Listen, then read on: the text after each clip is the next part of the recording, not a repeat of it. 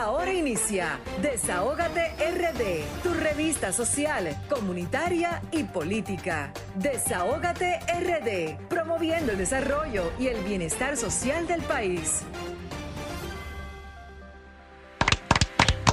Buenas tardes, damas y caballeros. 5 de la tarde en todo el territorio nacional. Sean todos y todas bienvenidos y bienvenidas a su espacio Desahógate RD cada sábado por Sol 106.5, la más interactiva. Grisel Sánchez. Señores, muy buenas tardes. República Dominicana, muy buenas tardes a toda nuestra gente de aquí, de allá y del mundo. A pesar del COVID, seguimos en pie de lucha. Gracias a Dios por tenernos aquí sentados, a mis compañeros, al equipo que siempre nos acompaña en salud, para llevar dos horas de información al pueblo dominicano de Desahogate República Dominicana, un programa social político, interactivo, comunitario, que siempre está a la vanguardia de las noticias para poder llevarle al pueblo dominicano, a nuestro radio escucha, las informaciones de primera. Darle las gracias a Dios por permitirnos estar aquí, que sea el que ponga en nuestros labios las palabras que cada uno de mis compañeros y yo vamos a decir. Eh, iniciamos, señores, eh, diciéndole a nuestra gente que nos eh, sigan a través de las redes sociales de Sol 106.5, la más interactiva, y a través del streaming que nos pueden ver en vivo en solfm.com. Y estas dos horas completitas de programa las, pueden ver en nuestro canal de YouTube de Sol 106.5, la más interactiva y pueden comunicarse con nosotros al 809-540-165 y al 849-284. 0169, donde pueden a través de nuestro WhatsApp mandarnos todas las informaciones para poder nosotros aquí decirla en Desahogate República Dominicana. También seguirnos en nuestras redes sociales de Desahogate República Dominicana, tanto en Twitter, Facebook como Instagram. También darle y mandarle desde Desahogate RD un abrazo a toda nuestra gente, a, la, a nuestra plataforma social comunitaria diseminada en todo el país. Señores, eh, hoy tenemos invitados súper especiales, como siempre, como todos los sábados. Y tenemos a, vamos a tener eh, vía Zoom a José del Castillo Sabiñón, empresario, abogado y político dominicano y actual senador por el Partido de la Liberación Dominicana de la provincia Barahona. También tendremos a Darían Vargas, eh, ingeniero en telemática y experto en ciencias de datos que hoy nos va a medir la métrica de nuestro país y lo que dice la gente de los temas más importantes que se han movido en esta semana. Hoy tenemos eh, una celebración, varias celebraciones. Hoy Día Mundial eh, contra las Drogas, el flagelo silente, señores, eh, que ataca a millones de familias en el mundo. También hoy es el Día Internacional en apoyo a las víctimas de tortura. Y vimos eh, como hace tres días una madrastra eh, de tantos golpes que propinó a un niño de nueve años, lo asesinó. Le pido desde este programa al pueblo dominicano y a todas las personas que escuchen o vean eh, este tipo de, de cosas tan, tan horribles que denuncien siempre eh, a los medios, a la Policía Nacional y a donde quieran que tenga que denunciar lo hagan, ya sea que, le, eh, estén violando, violentando los derechos de un niño, estén maltratando a los animales, a los adultos mayores, denúncienlo, por favor, para que este tipo de cosas eh, no sigan pasando. Mandamos desde aquí a esa familia de ese niño que en paz descanse y de verdad que muy doloroso para el pueblo dominicano esta triste noticia. Mañana se celebra también eh, eh, el, Día de las MIPIMES. La Organización de las Naciones Unidas estableció el 27 de junio como el Día Internacional de las Pequeñas y Medianas Empresas. ¿Por qué yo quise traerlo a colación, señores? Porque ustedes saben que lamentablemente el COVID-19 ha traído que miles y cientos de miles y millones de empresas en el mundo hoy tengan sus puertas cerradas, la cual ha traído eh, muchos desempleos, no solamente en República Dominicana, eh, sino en el mundo entero. Nosotros eh, lamentablemente vemos como tenemos también una extensión del toque de queda que vive cerrando puertas cada día y las pocas que quedan van a tener que cerrar porque lamentablemente cuando se extienden los toques de queda, eso hace que la economía del país siga sufriendo cada día más. Eh, el desempleo, la canasta familiar inasequible hace que se haga, se haga menos eh, asequible para muchas personas que con sus empleos, pues pueden comprarse la comida del diareo, como uno dice, dejarle el diareo a su esposa, a su mamá, eh, pagar los gastos fijos que no fallan. Esos son gastos fijos que usted lo tiene ahí, la luz, que el teléfono, que el colegio, que eh, el pasaje, que el combustible. O sea, son muchas cosas en las que el pueblo dominicano se está mirando, se está viendo afectada, porque lamentablemente tenemos una pandemia que vamos a seguir conviviendo con ella, pero si no le buscamos la vuelta a este toque de queda, entonces eh, yo digo que estamos feos para la foto. Incluso creo que el mes que viene, este mes de julio, va a haber una protesta ahí en la Plaza de la Bandera. Nos llegó a través de nuestro WhatsApp eh, diciéndole no al toque de queda. Nosotros sugerimos también que, por ejemplo, tenemos ahí que en Baní hay un brote, un rebrote, tenemos que en Barahona hay otro rebrote. Entonces, las autoridades deberían buscarle la vuelta a este tipo de, a, por ejemplo, a Barahona, a Baní, entre otras eh, provincias, para que en vez de, hacer algo general, que realmente se haga donde están esas problemáticas, porque el país ya no aguanta más toque de queda, señores. Eh, nos hace llegar, nos hace llegar eh, el diputado Pedro Botello, y dice que nos, bueno, nos manda una invitación eh, y dice que ante la mirada indiferente y el poco interés por aprobar el proyecto de ley del 30%, a partir de este lunes 28 de junio, luego de que hagamos el depósito por ante la, Cámara de Diputados de miles de firmas de los trabajadores en apoyo a la nueva iniciativa legislativa y posterior a una rueda de prensa que celebraremos en la explanada del Congreso Nacional, Daremos formar inicio a, a, las movilizaciones que se manifestarán en todo el territorio nacional, comenzando desde ya el sábado 10 de julio en Santiago y luego el domingo 11 en Dajabón y así sucesivamente en todas las provincias. Dice que la suerte está echada, vamos a protestar por la aprobación del 30% y esta vez las protestas no van a parar hasta lograr su aprobación.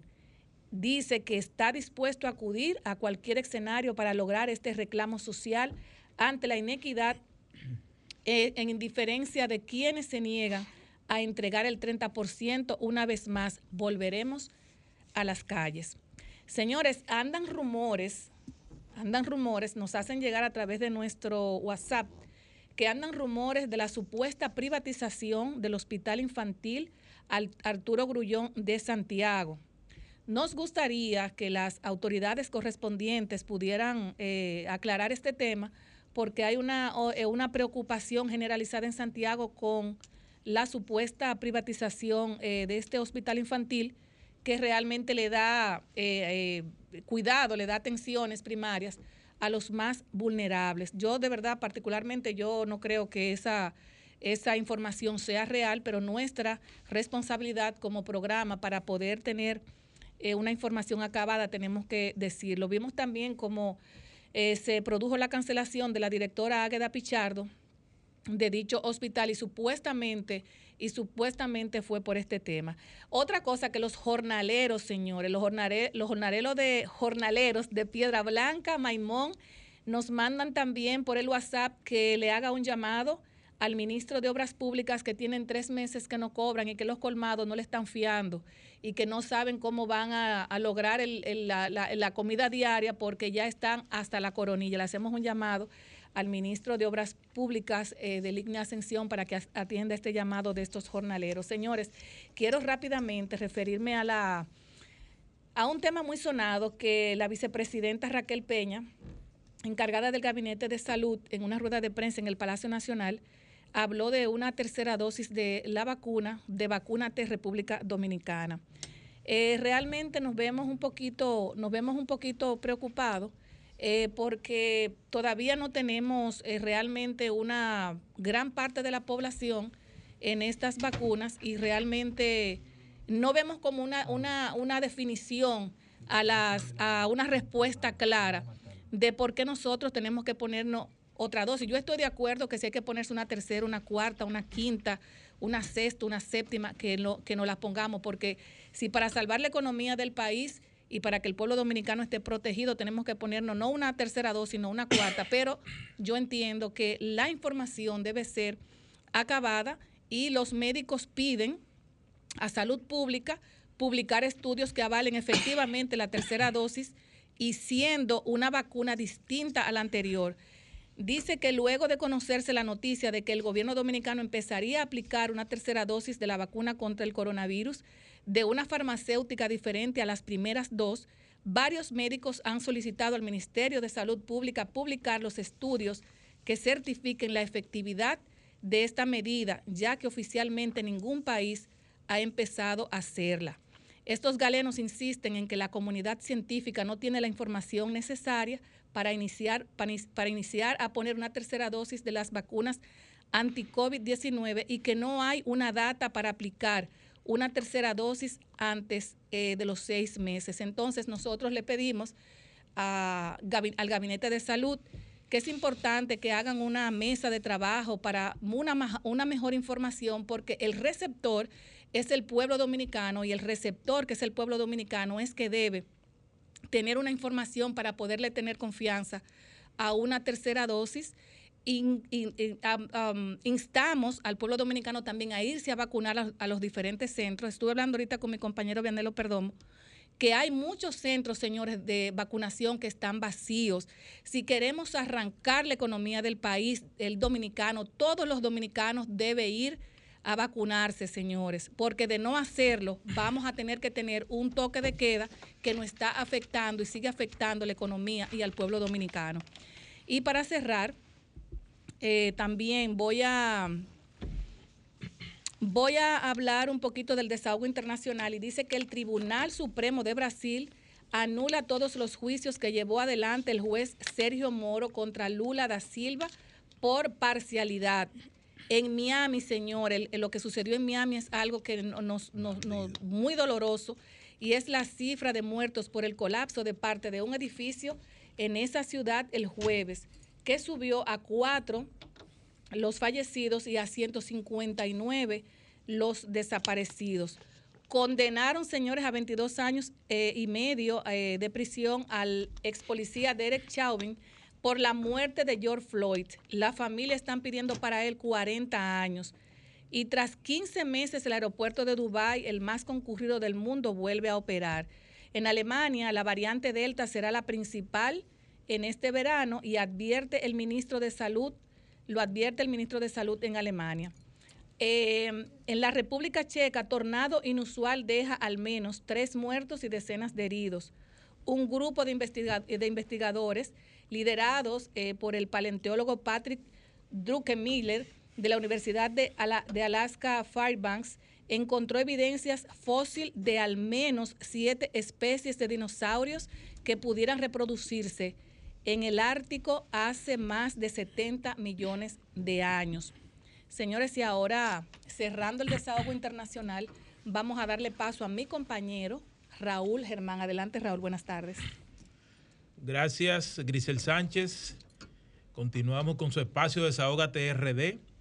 Y el primer tema que quiero analizar en este día está vinculado al caso del ex procurador general de la República, Jean Alain Rodríguez, que iba a salir del país y por las informaciones que se vertieron aquí en Sol 106.5, sobre todo Julio Martínez Pozo y Eury Cabral, llegamos a la conclusión de que las autoridades no actuaron de la mejor manera contra el ex procurador. Porque aparentemente la Procuraduría General de la República va a caer en lo que yo pensé que, se había superado en el país, que era en caer en un show mediático. Eh, quieren fusilar a las personas ante la eventual debilidad de un expediente. ¿Y por qué lo digo? Yo no tengo que estar de acuerdo con Jean Alain Rodríguez ni con su gestión. Ni soy vocero de él, ni fui vocero de él. Yo tampoco aquí no soy vocero de nadie. Pero si la Procuraduría General de la República asumió el 16 de agosto, lo primero que tenía que hacer la Procuraduría era hacer un informe detallado de todo lo que estaba pasando en la Procuraduría. Y si pasó agosto, septiembre, octubre, noviembre, diciembre, enero, febrero, marzo, abril, mayo, junio, son 10 meses y pico con los 15 días, casi 11 meses. No me digan que en 11 meses no se pudo haber investigado si Jean Alain Rodríguez merecía estar bajo un expediente o preso con medida de coerción. No me digan eso a mí. Y si él se disponía a salir, como se dijo a la prensa dominicana, que fueron agentes del DNI que lo, le informaron que él no podía salir, después de que estaba montado en el avión, que el avión lo devolvieron para esos fines, entonces uno se pregunta, ¿y mañana qué será de nosotros? Ese es el Estado de Derecho que se, tanto se pregona en este país. Pero vemos, y por eso es que estoy haciendo este comentario, como a nivel mediático, periodistas que hoy, ayer eran los más serios, hoy se prestan a hacer bocinas de las diabluras, así como se escucha. Porque la comunicación se divide en tres elementos importantes, los que están frente a un micrófono. Los comunicadores, que son personas con una formación muy amplia, vasta, que pueden ser desde abogados, químicos, físicos y demás, hasta periodistas con un nivel intelectual superior. Los periodistas que esencialmente, esencialmente se dedican a buscar noticias, informaciones periodísticas, y los activistas que su única función es defender una postura entonces, cuando muchos de estos periodistas que se pasaron la vida entera pregonando muchísimas cosas, hoy son activistas sociales en contra solamente de, del PLD y ni siquiera del PLD, sino de Danilo Medina. Porque ustedes son tan charlatanes que ni siquiera quieren buscar la corrupción del PLD. Porque el PLD duró 20 años en el gobierno y todo el mundo está mirando los multimillonarios del PLD. Entonces, fíjate cómo hasta hoy, 11 meses después, la Procuraduría General de la República no ha podido encontrar un solo expediente de otro gobierno. Ah, de este. Sí, agentes sin importancia, directores generales. ¿Qué es un director general? ¿Qué importa que tú me vengas a mí que me metiste preso y que un director general? ¿Cuál ministro está preso? Y no se iban a sobrevalorar unas jeringuillas allá en el Ministerio de Salud Pública. Y ese fue el primer ministerio que sonó con venta de, de, puestos de trabajo. Y tengo que decir todas estas cosas para que no piense una parte de la sociedad que lo que estamos aquí somos estúpidos, no leemos y no sabemos de qué, cómo que anda este país. Cuando ustedes ven que una persona le monta hoy un sobrenombre Yanalán y eso es lo que están hablando por todos los medios, ¿sabe que eso es pago, señores?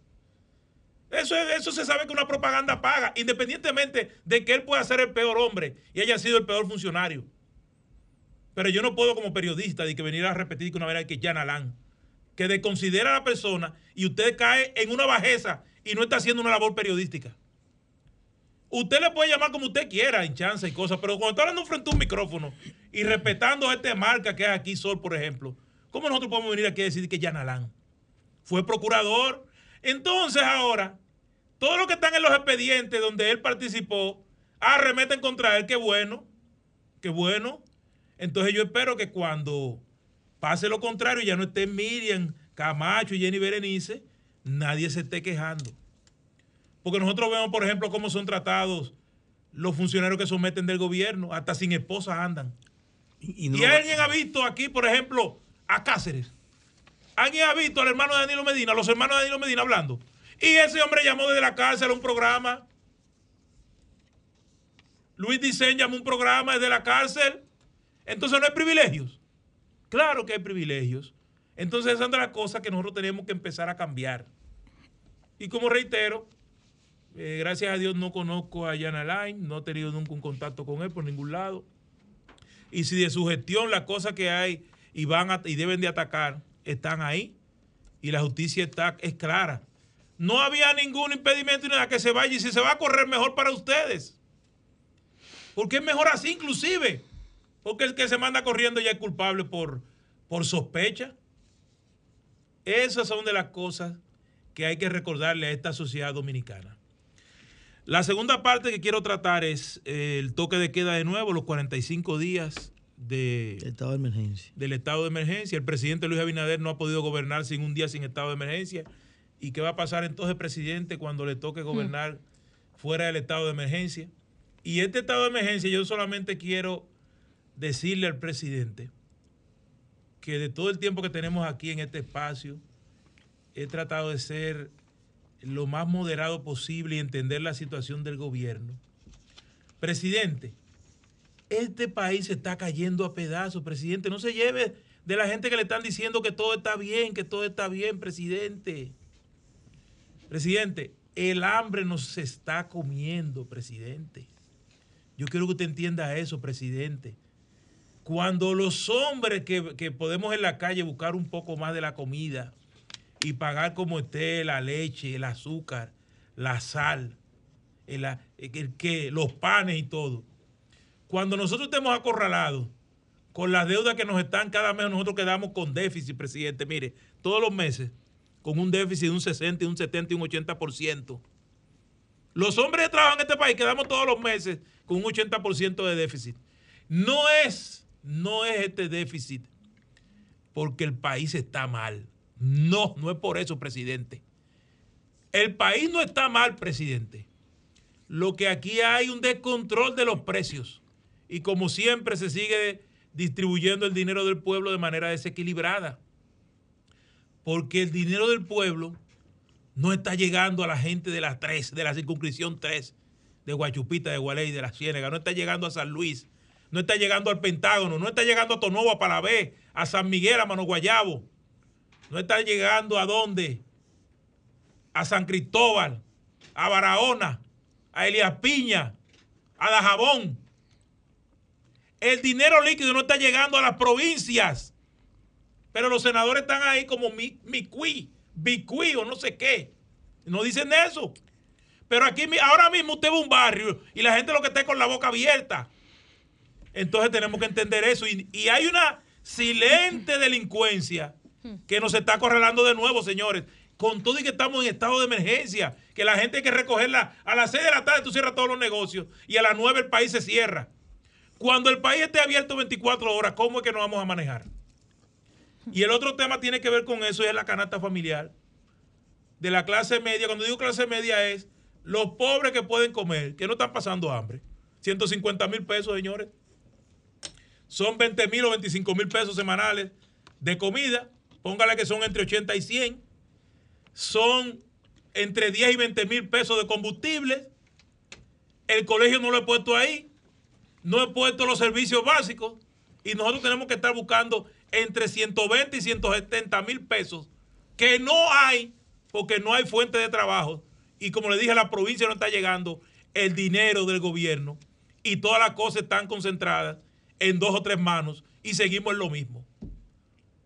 Es lamentable que tengamos que decir estas cosas al día de hoy en medio de esta pandemia que se está comiendo al mundo. Presidente, no solamente hay que llevarse de la gente que nos está diciendo en el oído la cosa también. Hay que hacer una redistribución de muchas cosas para que el país siga marchando bien. Vianelo Perdomo. Escúcheme, escúcheme, Vianelo, antes de dar la entrada a Vianelo, pero ah, eh, se olvidó decir algo, señores. Cuando el presidente fue a Pedernales, ¿ustedes saben cuántos helicópteros sobrevolaron a Pedernales con los funcionarios? 20 helicópteros.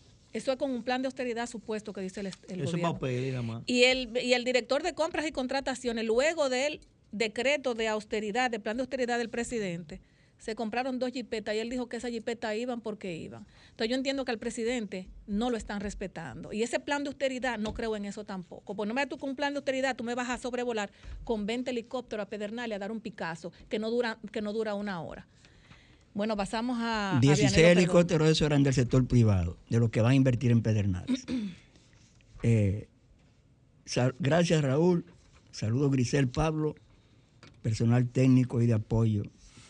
Señores, la Biblia tiene 52 libros. Yo soy fanático del libro de Santiago, porque el libro de Santiago es el que nos invita a ser perseverantes.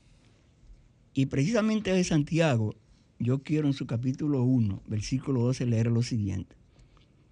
Bienaventurado el hombre que persevera bajo la prueba, porque una vez que ha sido aprobado, recibirá la corona de la vida. O sea, lo que el Señor ha prometido a los que le aman. Y yo quiero pedir, después de, esta lectura, dos aplausos si mi compañero me acompaña. Claro. Claro. Ahí van 10. Bueno, el primer aplauso es porque ayer en la mañana el ministro de Agricultura, Limber Cruz, acompañado de varios funcionarios del sector agropecuario, Fernando Durán del Banco Agrícola, Elifero Verazme, director ejecutivo de la Unidad Técnica de Proyectos de Desarrollo Agroforestal, el director del INDRI, Olmedo Cava, se hizo representar por una comisión entre los que estaba Miguel González, que es el encargado del distrito de riego de Neiva. Ustedes recordarán o recordaremos que hoy es el programa número 9, novena semana consecutiva, que nos estamos refiriendo a la situación que afecta a los agricultores que están en conflicto con el consorcio azucarero central, o sea, los arrendatarios del ingenio Barahona. Pues ayer el licenciado Limber Cruz, ministro de Agricultura, recibió una comisión de representantes de siete organizaciones de esos campesinos. Eh, habíamos dicho el sábado pasado que había una luz al final del túnel, que el director del Instituto Agrario la había apagado. Él no estuvo presente en la reunión, como siempre, pero por lo menos hubo un compromiso. El, el ministro de Agricultura instruyó al director del Instituto Agrario Dominicano, Danilo del Rosario, y llamó al señor Pérez Bernal, que es el presidente del Consorcio Azucarero Central, para que paren, para que paren ese asedio, esa persecución, esa presión a los compañeros que están atrincherados en el campamento Libertad, en la comunidad del Polvorín, en el Aguacatico de Tamayo, provincia de Bauruco se ha prometido una salida, van a sanear toda la tierra para determinar qué va a pasar. Se va a sanear la tierra que va a ser aprovechada con las aguas del, de la presa de Monte Grande. Aparentemente estamos en una solución a esa situación que afecta a los campesinos de la región Enriquillo. El segundo aplauso que pedí fue para el programa Desahogate República Dominicana, porque si ha habido un entendimiento con esa situación, es precisamente porque este programa, programa, Pablo, no programita, este programa, programa, cero programita. Y eso es programita. Es porque este programa le están prestando atención. Ay, está buena. Aquí hemos estado propugnando por porque se, se llegue a un entendimiento parece que al fin, al fin, nos van a dejar quietos. Y no va a haber un muerto como creíamos que iba a haber, porque ahora, ojo, los compañeros que están en el campamento Libertad Mm, que no van a abandonar el campamento por esta promesa. Claro. Hoy se duplicó el grupo, Mm. porque en medio de la esperanza, en medio de la esperanza, también hay un poco de poca fe por lo que no han hecho antes. Hoy hay el doble de lo que había en el campamento. Esta mañana, cuando el compañero Manuel Pérez, Manuel Lema dio la información, en vez de los compañeros decir vamos para la casa, llegaron las esposas, los hijos y los amigos. Y hay gente no solo de la región Enriquillo, hay gente de varias regiones que hoy están acompañando a sus compañeros en el campamento Libertad. Señores, esta semana hemos visto, tocando otro tema, la situación que ha generado el licenciado Juan Medina, procurador general adjunto, supervisor general del Ministerio Público, contra Rosalba Ramos, Ay, sí. que es la fiscal del Distrito Nacional, procuradora fiscal del Distrito Nacional. Una joven muy capacitada, una joven con mucho talento, que llegó a fiscal del Distrito Nacional precisamente por sus altas calificaciones en la Escuela Nacional del Ministerio Público. La quieren vincular con el pasado Procurador General de la República, Jean Alain Rodríguez, precisamente porque fue en la gestión de Jean Alain que ella asciende a Procuradora Fiscal del Distrito Nacional, obvio, porque la fiscal era Jenny Berenice Reynoso y fue ascendida a otra posición. Entonces, ¿qué iban a decir? Iban a dejar vacante esa, esa fiscalía. Han querido decir que ella fue complaciente con el caso de César el Abusador, que es un caso del 2019. Y ella ha adelantado que se inhibe en ese caso. De manera que vamos a ver qué va a pasar por ahí. Señores, el, el presidente de la República celebró una reunión en estos días y dejó constituida lo que se llama Mesa de Trabajo por la Crisis Internacional de Precios.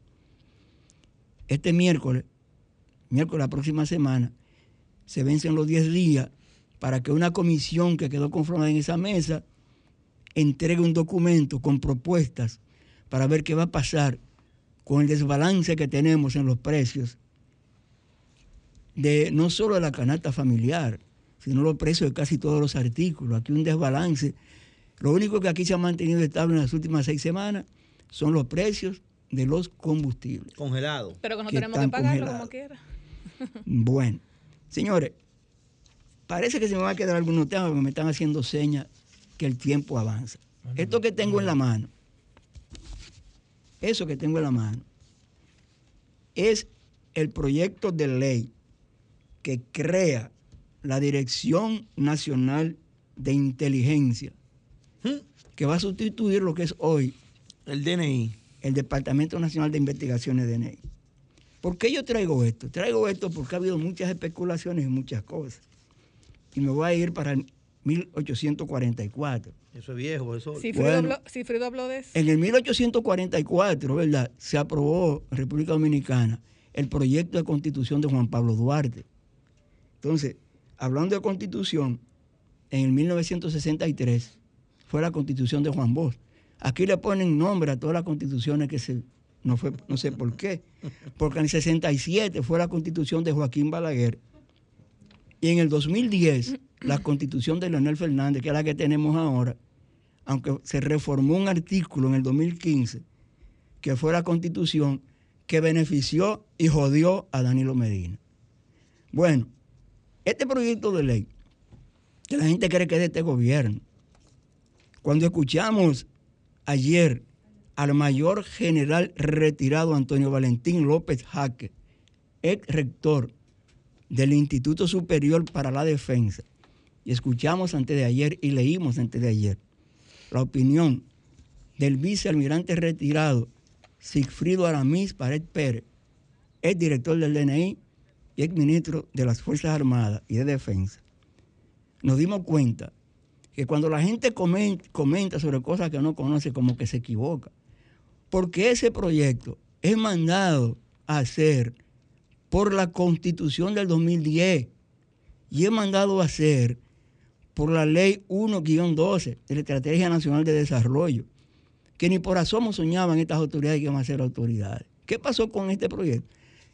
Que pasaron del 2010 para acá, ocho periodos, cuatro periodos, dos presidentes, seis ministros de las Fuerzas Armadas, ocho jefes del ejército, cuatro directores del DNI, cinco consultores jurídicos del Poder Ejecutivo y ninguno se animó a hacer este proyecto.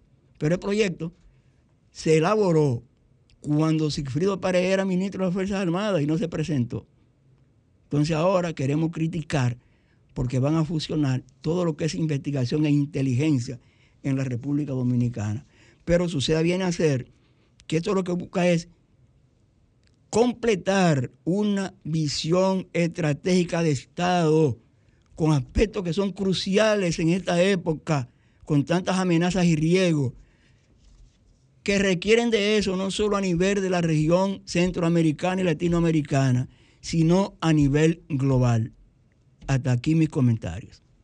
Bueno, ahora pasamos con nuestro compañero Juan Pablo Fernández. Adelante, Pablo. Dinos cómo está la canasta y cómo está todo en la circunscripción número 3. Bueno, saludos, buenas tardes, Grisel, profesor Vianelo, Raúl y el equipo de- que nos acompaña. Esta semana los aumentos de precios en los productos básicos no han dejado respirar. No hay mucha, no hay muchos cambios comparado con la semana anterior. Y felices porque el combustible sigue congelado. Nos gustaría que bajara un poquito, pero si está congelado está bien. Y con relación a la comida, eh, vimos a un expresidente de la República mandando a la gente a comprar la guaguita. Yo le tengo eh, un, un, pequeño análisis al expresidente de la República, que sabe mucho de comida, de que en la guaguita no venden todo lo que se come. En esa guaguita no se vende el arroz, ni se vende el aceite, ni tampoco la sal, ni el azúcar, ni el pollo. En esa guaguita se venden víveres. Y los víveres, en realidad, después están muy caros, han venido bajando en los últimos meses. Y ya están a precio asequible. Podríamos decir que sí, están a precio asequible. Un, plátano de Sofía se consigue en 5 pesos. Sí, hay quien come eso. Bueno, y hay un plátano criollo que, que uno come la mayoría del dominicano que está entre los 15 y los 20 pesos. Los supermercados tienen a día 14 allá. Exactamente. Entonces, para el que dijo lo de la guaguita, eh, no venden todo en la guaguita, venden algunas cosas. Y gracias a Dios, porque esta semana no experimentado muchos cambios, la canasta familiar, los precios básicos de la canasta familiar. Eso en cuanto a eso. Yo quiero felicitar la iniciativa de la, de la Policía Nacional esta semana, después que La Cañita, mi barrio, donde yo vivo, y nací y me crié, fue, fue tendencia en los periódicos nacionales. ¿Por qué? Bueno, eh, tuvimos una reunión con el director del Instituto Nacional de la Policía, de la policía el, general Ceballo. Él se motivó a invitar a una comisión del barrio La Cañita para que le dijeran lo que estaba pasando en realidad, ya que a veces lo que se comenta no es realidad.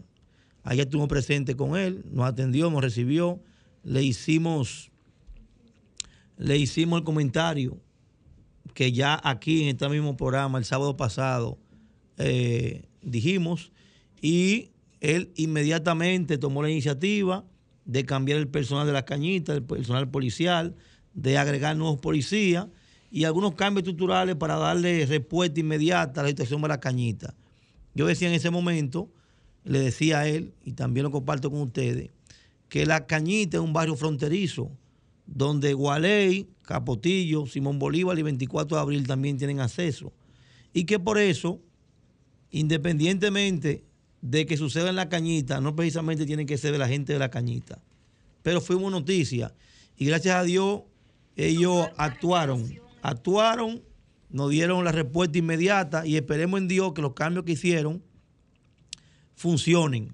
Así que muchas gracias, General Ceballos, y muchas gracias al, al, coronel García, que sé que están trabajando en ese tema y que tienen las intenciones. Y aprovechar también y recordarles que seguimos esperando los equipos los equipos, los motores, los policías y las guaguas para mejorar el servicio en el barrio La Cañita y el 24 de abril, que son barrios similares eh, y que quedan uno al lado del otro, lo que nos divide es la Nicolás de Obando. Eso en cuanto a eso. Eh, estado de emergencia. A veces uno quiere tocar los temas, pero te llegan y te chocan también. Yo recuerdo que en meses anteriores eso era innecesario y hoy en día lo aplauden y lo defienden y lo justifican. Hoy en día, donde hay más de 7 millones de dominicanos vacunados, hoy en día, donde conocemos el virus, donde ya sabemos cómo se combate el virus, cómo se, se puede hasta convivir con el virus, seguimos pidiendo estado de emergencia. Entonces, para esos expertos en bombas nucleares que discutían, que, que en aquel tiempo lo criticaban, y hoy lo defienden, que se tomen su patillita, que se le vio el refajo. Se le vio el refajo. El estado de emergencia trae como consecuencia el toque de quiebra, que ya todos lo conocemos porque hemos vivido precisamente en él. Y lamentablemente, si el país no se abre pronto, los pocos negocios que quedan abiertos se van a ir a la quiebra, van a colapsar. Eso no es mentira, es una realidad. Y hay elementos fáciles de demostrar. Señores, cuando estábamos cerrados, había un programa de ayuda social. Y esas ayudas sociales llegaban. Esas entradas que se hacían semanales en los diferentes barrios llegaban. Y mucha gente que estaba trabajando desde su casa recibía una ayudita extra. Y otros que no estaban trabajando desde su casa le llegaba la ayudita. Pero independientemente de lo que quieran decir los expertos, los que saben de la materia, fue un grave error del gobierno quitar las ayudas.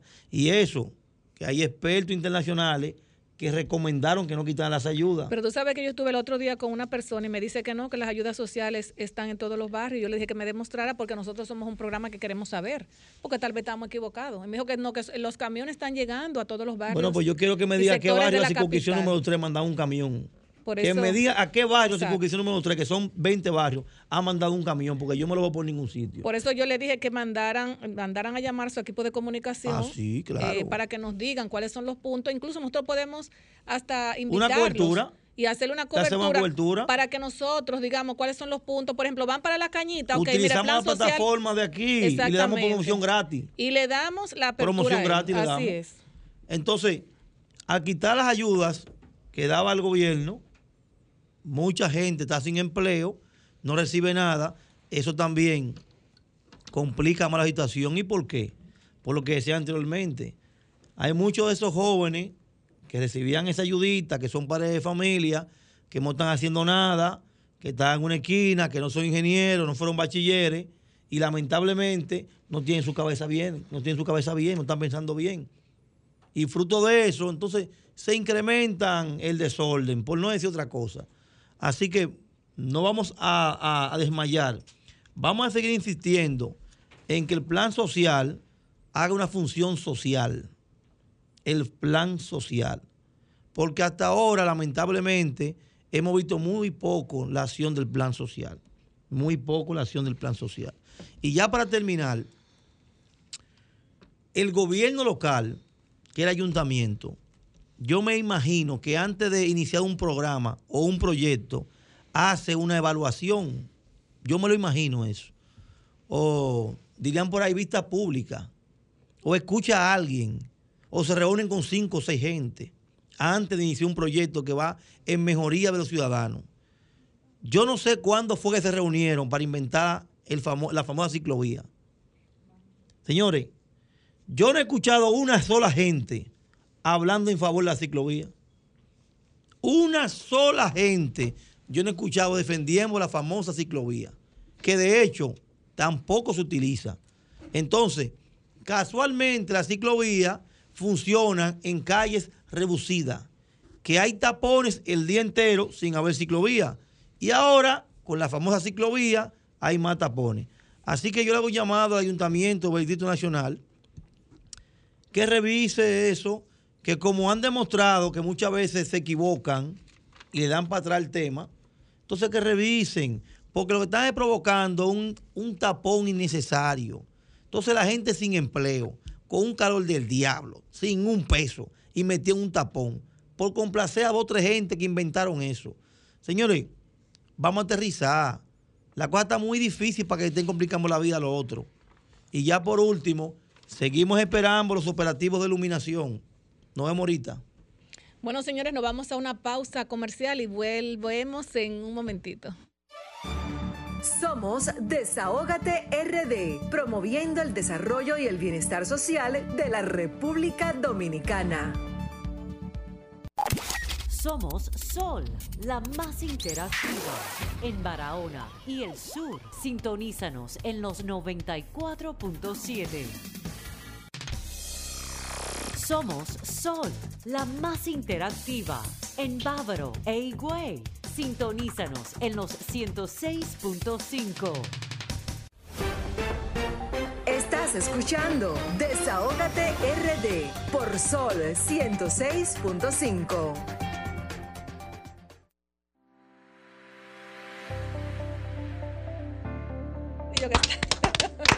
Continuamos con el desarrollo de su espacio oh, Desahógate RD por Sol 106.5, la más interactiva.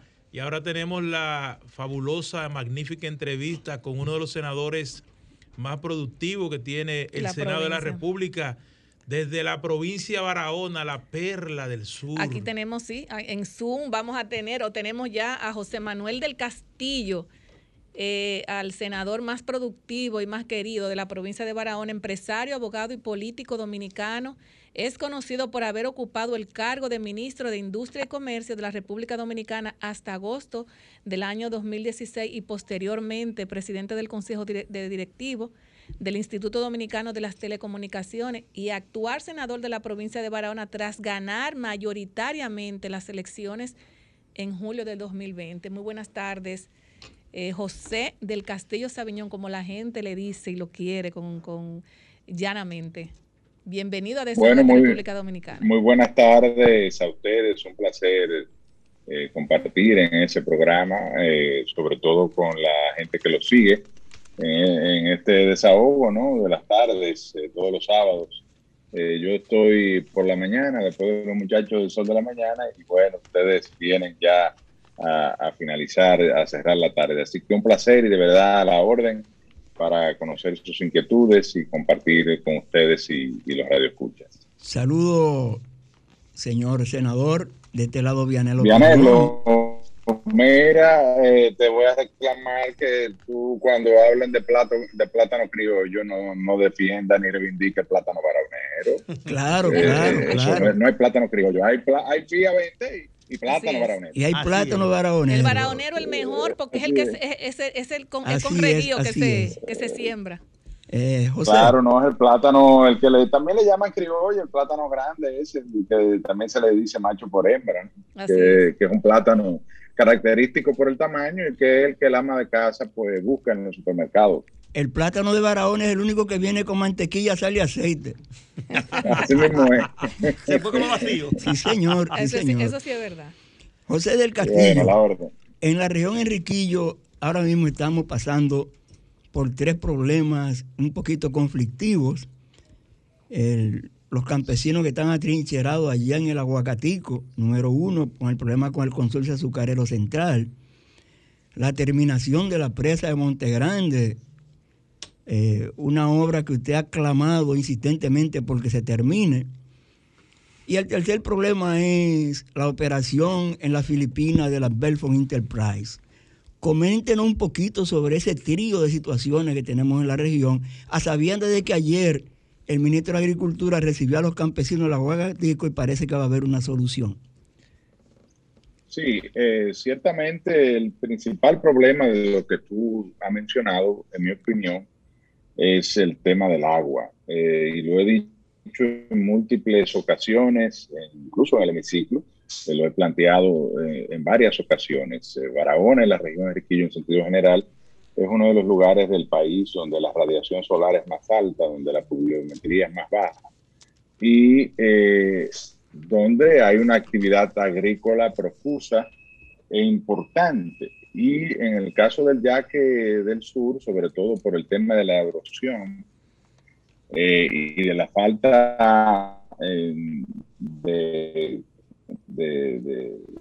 capa vegetal que permita eh, que la cuenca hidrográfica esté con, la, con, la, con la debida, el material, con el debido material forestal, pues evidentemente cuando se producen tormentas o en épocas como esta, que es la época de huracanes, pues vienen, eh, nos visitan esos fenómenos, onda tropical, de tormentas, ciclones, huracanes, y producen importantes crecidas del río que generan inundaciones, sobre todo en lo que nosotros denominamos la cuenca baja del Yaque, que tú conoces muy bien, porque ahí está ubicado también el distrito municipal de Palo Alto, perteneciente a Jaquimelles. Y son eh, eh, lugares, distritos municipales, municipios, parajes, todo lo que es Vicente Noble, Fondo Negro, las minas, eh, Canoa, eh, hasta Tamayo, la zona eh, de, de, Bauruco, Neiva, que dependen del cultivo de diferentes rubros, especialmente el plátano. Entonces, cuando vienen esas crecidas,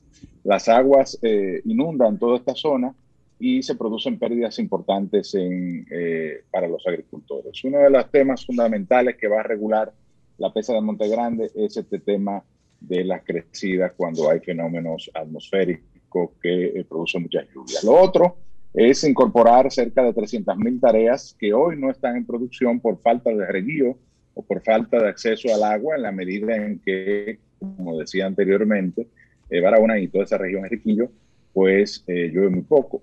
Y para eso hay que anexar, y es algo que ha planteado el, el, director del INDRE actual, pero también lo planteó, por lo menos se lo escuché en alguna ocasión Algo Fernández, en el diseño original no se planteó la ejecución de la parte de la rehabilitación de los canales y construcción de canales nuevos. Hoy en día, de hecho, eh, la parte de los canales que sirve la presa de Sabanayegua, que está ubicada en Asua, pues se pierde eh, gran parte del agua, alrededor del 30% del agua que llega a Barahona y a la región se pierde porque los canales están en mal estado o muchos de ellos incluso son canales de tierra y por vía de consecuencia el agua eh, se filtra y termina perdiendo. O sea, que, o sea que hay que construir esos trabajos, digamos, eh, de, complementarios a lo que es ya lo que sería la presa que está inicialmente anunciada para el año 2022.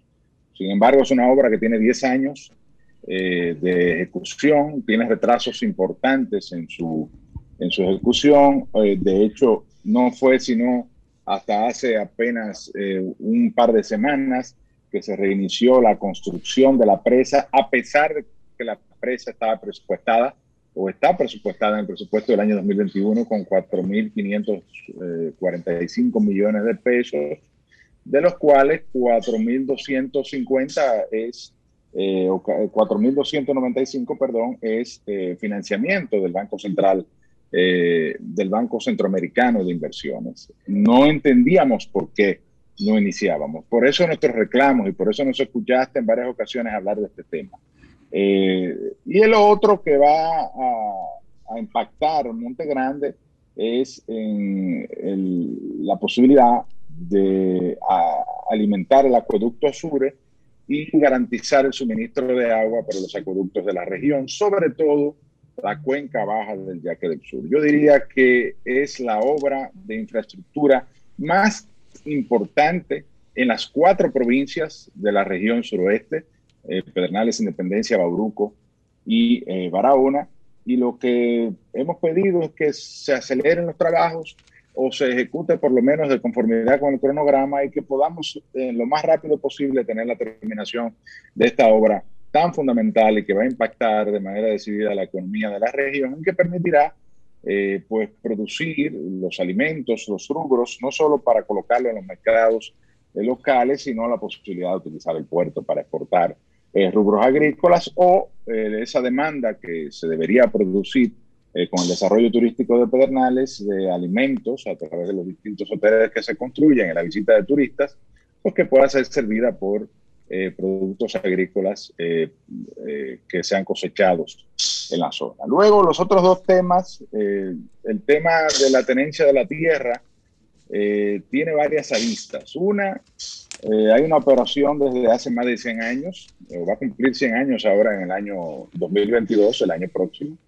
eh, se inició, lo inició eh, José Leuterio Hatton en el año 1922 en lo que fue la Barahona Sugar Company, eh, que es la principal industria y la principal empresa, no solo agroindustrial, sino de cualquier tipo, en la provincia de Barahona y en la región Enriquillo, incluyendo las otras tres provincias que componen esta eh, subregión, subregión que dicho sea de paso es la más pobre de la República Dominicana. Tiene de las, esas cuatro provincias está entre las diez provincias más pobres del país. Y entonces, eh, yo he dicho que, que, el ingenio quiera sembrar más caña es eh, loable, hay que apoyarlo eh, y hay que de alguna forma u otra garantizar que el ingenio pueda tener acceso a las tierras que le permitan esa expansión, porque va a generar más empleo, va a generar más actividad económica eh, va a, desarrollar más eh, la región, sobre todo que hoy en día, vuelvo y reitero, es la principal industria, el principal empleador de la región. Emplea más de 2.000 eh, trabajadores en diferentes áreas y nos parece importante apoyar el desarrollo del ingenio. Ahora bien, también hay que, ese desarrollo, esa expansión tiene que contar con la debida licencia social, digamos, la aprobación de los habitantes de la zona y de los ciudadanos de la zona, y tampoco generar conflictos con, eh, parceleros del IAD, que ha sido uno de los temas, pero también hay gente que ha invadido terrenos, y eso hay que entenderlo, del, del antiguo Consejo Estatal del Azúcar. O parceleros que han decidido en moto propio eh, arrendar sus tierras porque no tienen la capacidad económica para poderlas eh, poner en producción y tienen la posibilidad de arrendarlas. Entonces, eh, estos son acciones que lo que debe contar es con la debida regulación de las instituciones, en este caso el Consejo Estatal del Azúcar, el Instituto Agrario Dominicano, y también que el ingenio cumpla con sus obligaciones, incluidas en el contrato de arrendamiento para la operación del ingenio Barahona, sin afectar a eh, las comunidades campesinas asentadas en eh, proyectos del Instituto Agrario Dominicano eh, o gente que de alguna forma u otra también, porque hay de todo, se ha dedicado a la invasión de tierras, ya sea del CEA o incluso del propio ingenio. Yo conozco casos de gente que ha construido en las vías de, de la locomotora del y ha tenido que ser desalojada. Entonces, todo esto hay que verlo y para eso se requiere una autoridad, vuelvo y reitero, del C del IAD que esté eh, con la voluntad eh, de resolver los problemas y digo yo, eh, combinando los intereses de los campesinos con las necesidades del ingenio para garantizar que esta actividad se siga desarrollando y que siga generando el impacto económico que desarrolla eh, o, eh, en la zona. Yo le digo a muchos de los activistas que viven diciendo que la caña trae pobreza, que el ingenio no aporta nada, que bueno, que se imaginen el día de mañana qué pasaría si el ingenio desaparece. Lo primero es que va a haber 2.000 empleados sin sustento, sin capacidad de, de llevar eh, la alimentación básica a su casa. El impacto que eso va a tener en la actividad económica de la región. Estamos hablando, ahí sí va a haber más pobreza, más atraso, más eh, subdesarrollo. Eh, no quiero decir que se le dé una licencia al ingenio, eso no es lo que estoy planteando. Vuelvo y reitero, debe eh, actuar esta actividad agroindustrial, debe desarrollarse con la debida supervisión y acompañamiento, si se quiere, del arrendador, que es el Estado Dominicano, a través del Consejo Estatal del Azúcar y el Instituto Agrario Dominicano. Ya, por ejemplo, el, lo de sembrar, el proyecto de sembrar caña en Enriquillo, que recibió un rechazo de la comunidad de Enriquillo, que nosotros apoyamos, que apoyó el senador de Pedernales también, porque eh, esas tierras del antiguo proyecto PRODEVA eh, se comparten entre la comunidad de el municipio de Enriquillo en Barahona y el municipio de Oviedo en Pedernales y eh, se hizo sentir el deseo de la mayoría del pueblo eh, de Enriquillo de Oviedo que quería que se continuara una actividad productiva en manos de los campesinos y el IAD decidió, luego de la presión social, pues establecer un asentamiento agrícola allí. esperemos que se haga con los verdaderos campesinos de la zona y que esto no se maneje políticamente como tradicionalmente ha ocurrido con este tipo eh, de asentamientos. Luego, el último tema es el de la Belsen. Yo he dicho y lo he planteado y está por ahí en videos y en declaraciones mías, que la minería en la República Dominicana y sobre todo en Barahona, Barahona tiene una herencia minera, es eh, y minoso. Yo te pregunto a ti, Vianelo, y tú sabes de dónde viene el término cuatriboleado. Ahora, el de Minoso lo sabemos. Eh, Barahona tiene una herencia minera porque eh, hay minería de sal, de yeso, de, de, mármol. Larimar es la, la, piedra nacional, es el único lugar del mundo donde se trae el larimar, que es una pectolita de aspecto turquesa que se utiliza para joyería y otras artesanías. Eh, y agregados. En este caso estamos hablando de una concesión que se otorgó en la Loma de las Filipinas para extraer carbonato de calcio en el distrito municipal de Bauruco, donde está precisamente al lado de la mina del Arimar y al lado de más de 10 o 12 concesiones que se han otorgado para basalto, carbonato de calcio, caliza y otros eh, agregados. Lo que yo he dicho siempre que la minoría, la minería tiene que ser responsable, tiene que convivir con la protección eh, y el balance eh, del medio ambiente. Tiene que, si se va a producir una actividad minera que por naturaleza es extractiva, es decir, es agresiva, hay que eh, abrir la capa vegetal y sacar el, el mineral. Esto tiene que contar con la debida licencia ambiental. Tiene que contar con la supervisión del Ministerio del Medio Ambiente en la operación. Tiene que contar con lo que se denomina un programa de eh, un, estudio de impacto ambiental que pueda justificar el otorgamiento de esta licencia y un programa de manejo de la actividad minera. Y finalmente, eh, un plan de remediación que permita que el daño que haya podido producir, que debe ser el mínimo, esa extracción minera pueda ser reparado y esa zona quede en las mismas condiciones que quedó antes de ser sometido al proceso de extracción minera. Senador. Eh, Senador, disculpe, Grisel Sánchez eh, de este lado. Mire, el traslado desde las montañas de las Filipinas, Bauruco Oriental, del carbonato de calcio, eh, trajo el otro día que vimos unos videos que el malecón de allá estuviera como cuando usted hace como eh, empolvora todas las cosas y todo se veía blanco. Entonces vimos que el encargado de la Belfon pidió una disculpa pública al pueblo de Barahona con relación a esto que iba a dejar el malecón, que lo hicieran padrino del malecón, pero vemos que los ciudadanos allá están un poco incómodos con este, esta situación, porque el traslado se hace... No, claro, todos. Se hace desde, desde las Filipinas de Bauruco Oriental hacia el puerto de la ciudad y entonces deben pasar por el malecón y esto se envuelve las ruedas de los, de los camiones y esto em, polvorea todo lo que es el malecón, algo una insignia muy importante para ustedes porque ahí es que la gente va a comulgar. Que no solo, claro, no solo Belfon, lo hace también eh, dos, dos, empresas más que exportan agregados eh, y una que exporta eh, yeso. De hecho, el efecto de esa contaminación que se dio hace una semana y media, me parece, fue mayor porque se combinaron dos operaciones de exportación, una la de carbonato de calcio y otra exportación de yeso. Entonces, eh, eh, lo, que pasa es que ya venía eh, a esa parte. El otro proceso que debe contar con la debida licencia ambiental, con el plan de manejo, es el proceso de exportación del material y la operación portuaria.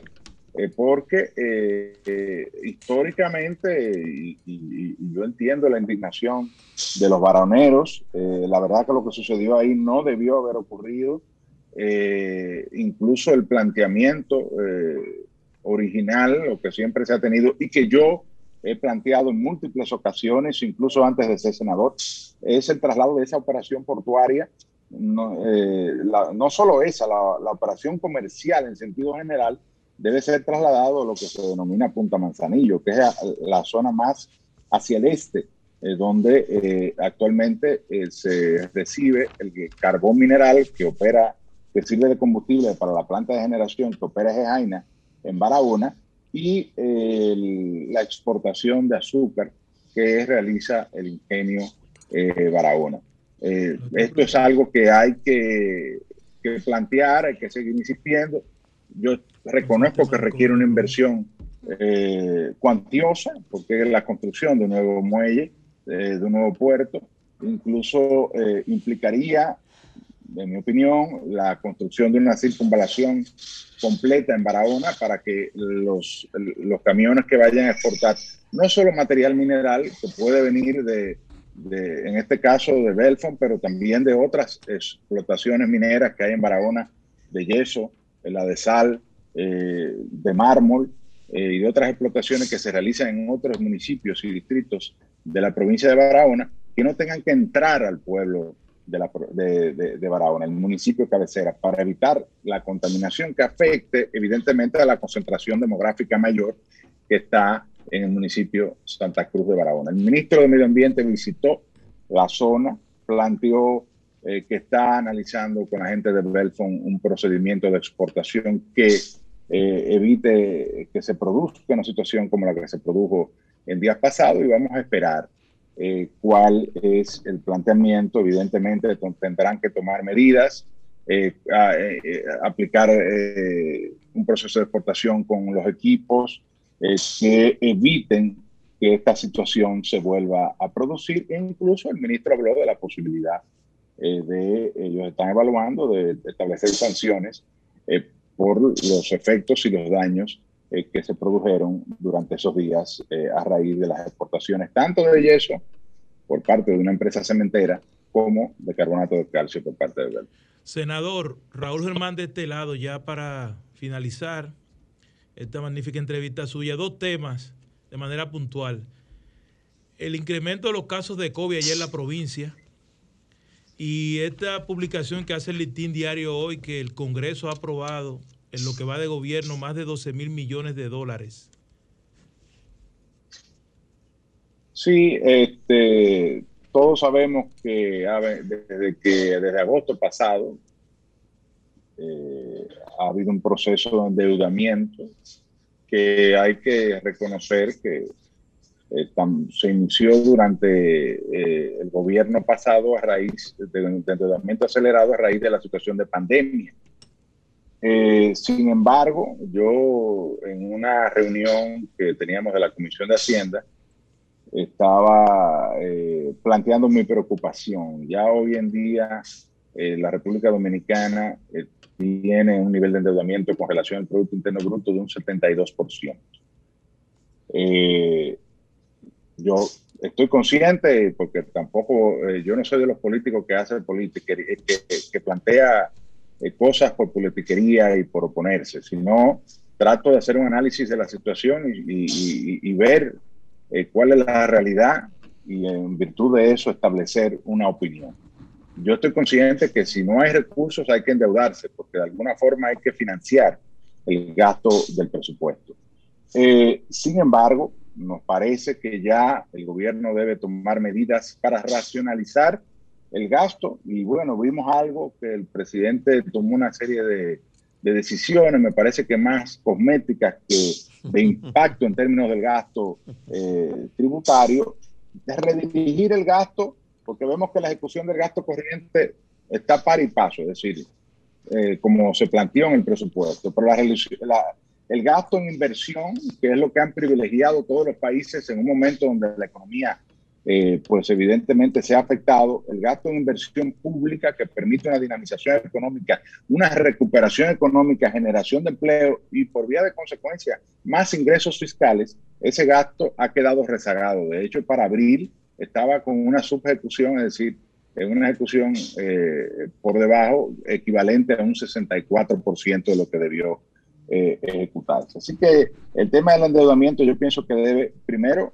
eh, el gobierno revisar el tema del gasto y segundo, priorizar el gasto en aquellas inversiones de capital que generen actividad económica para que incrementen las, los ingresos fiscales y finalmente también qué tipo de financiamiento se quiere. Preferir los financiamientos con las instituciones de cooperación, con los organismos eh, financieros internacionales que regularmente eh, son más eh, atractivos que la colocación de bonos soberanos, con mejores tasas de interés incluso y hasta con plazos de gracia. Y también en este momento donde hay una pandemia, no incluir temas, por ejemplo, veíamos un préstamo de 70 millones de dólares para el Ministerio de Educación. Excelente. Pero el Ministerio de Educación recibe 200 mil millones de pesos al año con la implementación del 4% eh, del PIB en inversión en educación. Entonces, eso quizá puede esperar otro periodo eh, más adelante, quizá el año que viene, donde ya hayamos salido de la situación de, pandemia y eh, en, por vía de consecuencia entiendo que debe haber una política de endeudamiento más responsable. Por otro lado, con relación al otro que me preguntaba. Los casos de COVID en ¿Qué era lo otro que me decían? Los ah, casos de COVID, en Barahona. El COVID en Barahona, eh, eh, Barahona desde hace ya cerca de un mes ha estado liderando las estadísticas de eh, positividad diaria. ha estado entre 25 y 21. Hoy está en 20.70 20 y algo. ha cedido un poco, eh, algunos esperamos que siga ese proceso. Nosotros eh, manifestamos una preocupación en, el, Congreso y es que eh, apenas tenemos un hospital de referencia para las cuatro provincias, cuando Barahona es una de las ocho provincias del país que tiene mayor tasa de positividad diaria. Ese hospital apenas cuenta con 40 camas para el caso de, para atender COVID. Y eh, el, con muchas precariedades, porque uno de los antiguos hospitales del Instituto Dominicano de Seguridad Social eh, es el Hospital Jaime Sánchez, y eh, propusimos a la autoridad de salud, de hecho visitamos a la vicepresidenta de la República, a la cual agradecemos la apertura de recibirnos y de atendernos, y a la semana siguiente se envió una, eh, una comitiva del Ministerio de Salud, el ministro de Salud en persona incluso dirigió una jornada masiva de vacunación y a la vez de entrega de insumos y demás. Eh, lo que queremos es más atención para poder combatir esta enfermedad en la provincia de Barahona y que siga disminuyendo los indicadores como en los últimos días, digamos, eh, gracias a Dios, han venido disminuyendo, aunque todavía estamos por encima del 20% y eh, hay nueve provincias, entre ocho y nueve provincias que están por encima del 20%.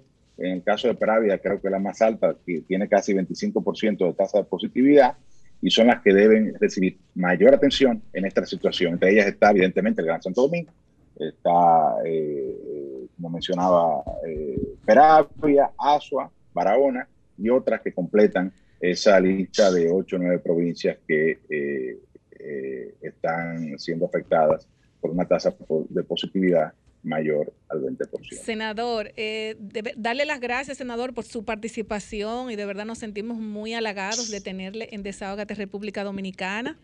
Eh, espero tenerle pronto por aquí y de verdad muchísimas gracias por su participación. ¿Algún mensaje a la ciudadanía? No, bueno, eh, que se vacunen. El principal elemento ahora es superar la crisis sanitaria. De eso depende la posibilidad de recuperar eh, nuestra eh, reactivación económica o de continuar recuperándola, porque ha habido, sobre todo en el último, a partir de abril, una reactivación de la economía, pero en la medida en que nos vacunemos, no haya que volver a medidas de encierro, de, de, de bloquear sectores económicos, de cerrar la llegada de pasajeros y podamos seguir eh, desarrollando nuestra actividad económica, pues podemos ir superando la crisis. Al final de cuentas, todos somos dominicanos, todos somos afectados de una forma u otra eh, por esta situación y en ese tema del combate del COVID y implementar las medidas requeridas eh, para superar la crisis sanitaria, yo pienso que no debe haber ni colores ni partidos, sino solamente la República Dominicana. Lo que esté mal criticarlo, pero lo que esté bien apoyarlos apoyarlo y eh, eh, con esto eh, lograr rápidamente salir de esta crisis. Bueno, pues muchísimas gracias, senador. Gracias por estar en Desahogate República Gracias a ti, Grisel, y a todos ustedes. Gracias. Señores, nos vamos a una pausa. Desahógate RD, tu revista social, comunitaria y política.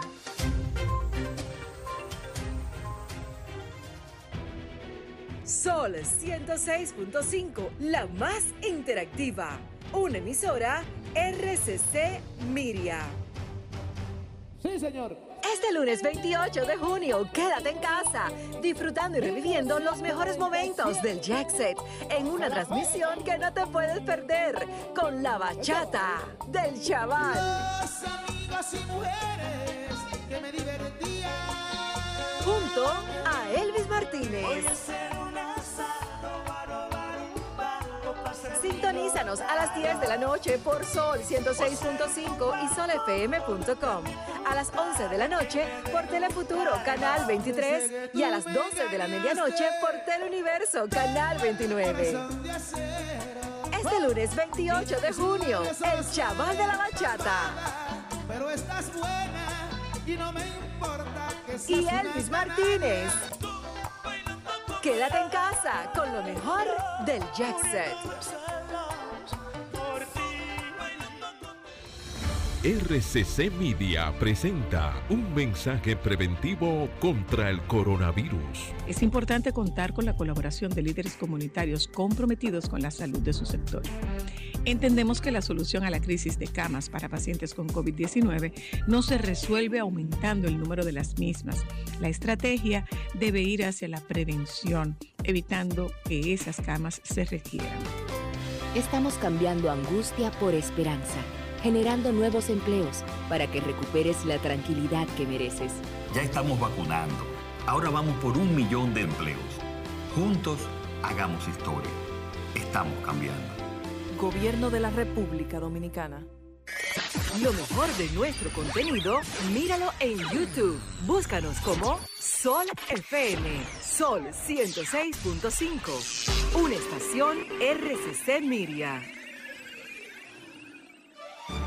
Somos Desahógate RD, promoviendo el desarrollo y el bienestar social de la República Dominicana. Excelente la entrevista del senador de la provincia de, de Vianelo, Así la es. del Sur. Los Mire, plátanos hoy Me consolido antes que entremos con Darían, ah, con Doña Consuelo, mi solidaridad con ella, que fue desmontada, ah, obligada a bajarse del avión que venía desde New York. Con, usted sabe que el Sol 106 estaba en Nueva York, entonces hubo algo que no estaba cumpliendo la aerolínea y ella se desmon- la desmontaron. Mi solidaridad con Doña Consuelo. Y ahí mismito, ahí mismo, hay que, hay que felicitar al equipo dominicano. Ah, sí, sí. Le ganó a Venezuela ocho carreras por es. cinco. Vamos para Tokio. para Tokio. Señores, Tokio. nos vamos ahora con nuestro, el ingeniero en telemática y experto en ciencias de datos, el ingeniero Darían Vargas, que siempre tiene la métrica para ver cómo anda el pueblo dominicano con relación a todos estos temas que hay de la tercera vacuna, la canasta familiar, eh, entre otros temas que Darían ahora nos va a hablar de eso. Buenas tardes, Darían. Adelante al Desahogate República Dominicana. Saludo a toda la audiencia de Desahogate República Dominicana y a ustedes, mis compañeros, por darme la oportunidad de poder compartir aquí datos interesantes acerca de cómo reaccionan las personas a los diferentes temas. Darían, dime cómo vamos, cómo van la, la- los comentarios de la gente. El top ten. el- el- ¿Cómo vamos realmente? Porque hay tantos temas. El asunto de la, de la, del plan de austeridad del presidente de la República, que vimos que dijo una cosa, un funcionario hizo otra, los helicópteros que vo- sobrevolaron a Pedernales. O sea, una serie de datos que la gente comenta mucho en las redes sociales. Sí, vamos a verlo por prioridad para que ustedes vean. Para mí, desde el punto de vista de, la, de los El meses PAN, Darían, el PAN. Sí, También. el presidente de la República gobernando, yo entiendo que este ha sido el mes más difícil a nivel de tema. Vamos a comenzar con el, el- el primer tema, que son cuatro millones de peticiones que se le ha hecho en este mes directamente a sus cuentas personales del señor presidente de la República, pidiéndole que por favor, si no se da cuenta del alza de los alimentos. Quiere decir que ese, el te- ese tema nunca eh, durante estos nueve meses que tienen 10 meses ya eh, gobernando, ese tema acumulado, 4 millones de peticiones hacia el presidente, que por favor se dé cuenta que el alza de, los, de la canasta familiar está siendo muy alta y que no tiene cómo comer. Eso es muy preocupante por la cantidad de personas que más se expresan en ese sentido. Son personas que tienen cuenta de Facebook, que son si, es segmentado, cuando tú lo ves así como lo hacen la, la otra estadística tradicional, Facebook sería casi más la clase baja, en- en diciéndole al presidente, los precios del, del arroz, del aceite están muy costosos, por favor ayúdenos, por favor, presidente, necesitamos más ayuda de, la, de los planes sociales y así sucesivamente. Yo creo que el presidente de la República tiene que ponerle mucho más atención al alza de la canasta familiar, ya que esa es la principal petición que tienen. La segunda petición que tenemos acá es falta de empleo. La falta de empleo acumula aquí 2.2 millones de perfiles pidiéndole empleo al presidente de la República, pidiéndole que por favor vaya en rescate de ellos porque no tienen con qué comprarle comida a sus hijos y así sucesivamente esos comentarios crecen cada día más. Por otro lado, tenemos el tercer tema es el PAN, el PAN acumula que yo siempre he dicho que si aquí quieren ver un problema en las redes, solamente tienen que amenazar con subir el PAN y realmente aquí tenemos un problema de 3 millones casi de personas que están hablando sobre el PAN y bajó un poco, pero vuelve y se activó porque se, decía que no iba a subir y luego el ministro de Agricultura dice que sí, que realmente va, el pan va a subir y mucha gente está diciendo que está comprando dos pan por 15, otros dicen que están comprando pan a 10 pesos, otros dicen que compran pan a 8 pesos. Bueno, es diverso, pero lo que todo el mundo se está poniendo de acuerdo en las redes sociales es que ya el pan no está a 5 pesos. Es una realidad que eh, está pasando por todo el país. Y realmente muchas personas están haciendo un llamado a que no se coman pan, que coman plátano, sí, pero yo no creo que eso se resuelve tan fácil, porque nosotros los dominicanos somos muy consumidores del pan. El próximo tema que tenemos acá, señores, y eso que no completó casi la semana, que tiene varios días y acumula nada más y nada menos que 1.9 millones de perfiles hablando acerca de la tercera vacuna para mí es muy preocupante porque la cantidad de personas que tienen puesta solamente la primera vacuna, ahora hablar de una tercera vacuna se notan desencantados porque dicen, ah, pero yo, yo creía que solamente me faltaba una y ahora están hablando de una tercera, después pueden hablar de una cuarta y mucha gente dice, es mejor yo no me voy a poner nada. Yo le recomiendo a, las autoridades de comunicación del gobierno que por favor vamos a tratar de lograr de que todo el mundo tenga la segunda vacuna y luego un poco más adelante vamos a luchar por la tercera, pero eso crea ahora mismo en la sociedad, crea dudas, a crear dudas pueda que el, eh, el, plan de vacunación pueda, pueda tener un paro de mucha gente porque creen que es un relajo, porque le van a poner mucha vacuna. Y yo creo que tenemos que ponerle mucha atención a ese tema porque en realidad la gente, yo, me estoy sorprendiendo que muchos de nosotros dominicanos estamos pidiendo información, estamos pidiendo datos, y cómo lo sacan, y de dónde sacaron eso, y cómo hicieron un estudio tan rápido si ninguno de los países lo han logrado, y mezclar la vacuna y eso. A mí me está sorprendiendo que en realidad muchos, muchos dominicanos están pidiendo que por favor vamos a lograr la segunda vacuna y esperar los estudios adecuados para tener una tercera vacuna. Luego, lo que ha causado también mucho, muchas interacciones en la parte de las redes sociales, que es, fue solamente fue de un millón de perfiles hablando sobre ese tema, fue el, plan del presidente de austeridad, de, la cantidad de personas, de militares que ya bajaron un 50%, los franqueadores que solamente iban a tener algunos funcionarios privilegiados, pero las redes sociales se dispararon con el caso de ir a Pedernales, porque tuvieron, eh, es, tan lejos y seguro viajar en carro, pero tuvieron muchos funcionarios que iban hasta allá en helicóptero y mucha gente criticó eso. También uno de los que acumula más popularidad, que también lo vamos a mencionar acá, un, pequeño top ten que tengo de popularidad de funcionario, que es el señor Carlos Pimentel, de ser un hombre tan popular, eh, tuvo una baja esta semana de menos 10 puntos negativos porque al, salir ese plan, eh, hacen la, en compra y contratación de la compra de dos jipetas y eso ha disparado las redes y por eso que yo le he llamado que ahora tenemos acá los justicieros del siglo XXI están viviendo en, en, República Dominicana porque acá cualquier cosa pasa de una vez las redes se disparan. A muchas personas están diciendo que qué está pasando pero sí hay otro fenómeno que yo quiero también comentar con ustedes es acerca de que la inseguridad ciudadana sigue creciendo y sigue creciendo producto de que eh, en el mes anterior la cantidad de videos y titulares que se estaban haciendo aproximadamente unos 310 mil titulares, eso no quiere decir que son 310 mil casos, sino que se repiten. Pero en este mes llevamos aproximadamente ya 415 mil titulares sobre inseguridad, lo que es atraco, y en ese sentido violencia de cualquier índole. También pido que le pongan un poco de atención más a la parte de inseguridad ciudadana. Otro tema que las redes sociales explotaron es la parte de, de Jan Alain, que acumula hasta este momento 1.2 millones de perfiles hablando acerca de ese tema. Eso está dividido. Yo pienso que también si hay, si hay alguien que genera más negatividad, ahora mismo es Jean Alain. Jean Alain genera un 85% de comentarios negativos, pero como hay muchos comentarios sensatos de personas que dicen, miren, yo no quiero saber de él, pero si, a él, si él no tiene ningún impedimento y no lo han citado a nada, a él debieron de dejarlo salir. Pero en realidad las redes sociales, por eso que yo digo, las redes sociales necesitan un código ético.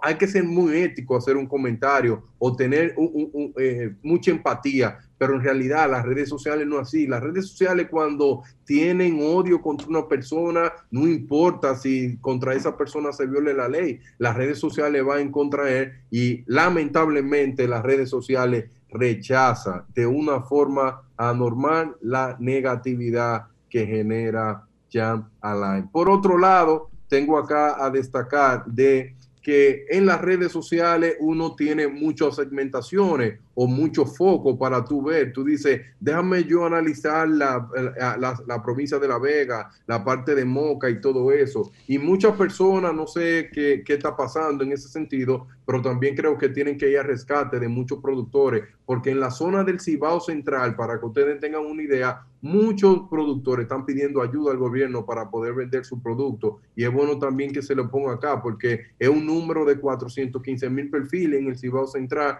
hablando que necesitan vender su producto agrícola, que lo tienen detenido. También es importante poder destacar esto. O por otro lado, que este tema sí está comenzando a crecer, es que por primera vez en, en, esto, en estos 10 meses que tiene, se- eh, la el rechazo más alto que la positividad a nivel del estado de emergencia, acumulando eh, a- hacia el día de ayer un 59% de rechazo en los comentarios, que ya no quieren más estado de emergencia. Por primera vez he podido tener ese número, porque siempre el número durante los nueve meses era 70, 69, 60, lo más bajito, pero ahora la negatividad tiene el control y están controlando contra el estado de emergencia. Por otro tema que está dominando es que, le, que dicen que si tenemos acá toque de queda y tenemos que tenemos que usar mascarilla, ¿por qué no se le estaba pidiendo PCR a, lo- a los que llegan a nivel del turismo? Bueno, ayer el gobierno reaccionó, gracias a Dios, pero también las personas reaccionaron porque no están todos los países que tal vez la gente quiere, porque no está Estados Unidos, no está España, y mucha gente dice que bueno, que está bien que hicieron esa iniciativa, pero también que quisieran que incluyan otros países que tienen la variante más peligrosa, la, la- la variante Delta. Si tienen alguna pregunta, porque yo tengo acá un top 10 de, de los funcionarios que más positividad de este gobierno han acumulado durante estos nueve meses. No, no, sigue con el top Sí, 10. el no sé ranking, si- el no sé, ranking, el- el el ranking, Pásalo dale. el ranking primero. Dale. Ok, bien, entonces ustedes saben que nosotros somos un país que realmente cambia. Y lo que te puede parecer a ti, que tú dirás, eh, ven acá, ¿cuál- ¿cómo, ¿cómo funcionan aquí en República Dominicana cada uno de, de- de- de- la positividad? Y este funcionario que no habla de LK, pero cuando tú lo ves a nivel macro, puede tener lo siguiente. Estos solamente son funcionarios que están generando la, la- la- la mayor cantidad de positividad. Por eso yo lo quiero destacar y quiero decirle a cada uno que hay muchas personas que no lo ven desde el punto de vista que tal vez lo merece, que es ver funcionarios que tal vez tú desconozcas que puedan generar un buen trabajo. Y yo siempre voy a destacar, y hay mucha gente que dice, no, porque los que más manejan presupuesto tal vez son los funcionarios que puedan tener más vistas, pero en la Big Data te permite ver lo siguiente. Vamos acá. Estos son el top 10 de funcionarios públicos mejor valorados según comentarios de las redes sociales y titulares. Esto fue hecho con 5 millones de perfiles y con 756 mil titulares de periódicos, utilizando las redes sociales de Facebook, Instagram, Twitter, YouTube y los principales periódicos digitales. Esto fue hecho con data desde el 16 de agosto del 2021 hasta el primero de junio. Raquel Peña, la vicepresidenta de la República, un 88%. Eso nos lleva esta, esta nueva etapa. Me imagino con la nueva etapa de la tercera vacuna ha bajado. Milagro Ortibó, directora general de Ética e Integridad Gubernamental, 80%. Gloria Reyes, directora general del programa Prosoli, 74%. Carlos Pimentel, director general de Contrataciones Públicas, 70%. David Collado, ministro de Turismo, 65%, Orlando Jorge Mera, ministro de Medio Ambiente, 60%, Eduardo San Lobatón, director general de aduana, 58%, Roberto Fulcal, ministro de Educación, 56%, Jesús Vázquez Chu, ministro de Interior y Policía, 54%, y Jochi Vicente, ministro de Hacienda, 50%. Estos son los funcionarios que más comentarios positivos acumulan en estas redes. Bueno, pero me parece bastante interesante que estos funcionarios que viven 24/7 trabajando tengan La vicepresidenta. tengan tengan tan buena eh, tan buena tasa positiva y realmente Mm. entiendo que hay temas como tú dices que lamentablemente hacen que esta tasa positiva caiga. Por ejemplo, con, la- con lo de que tiene que ver con la acá, tercera si- vacuna.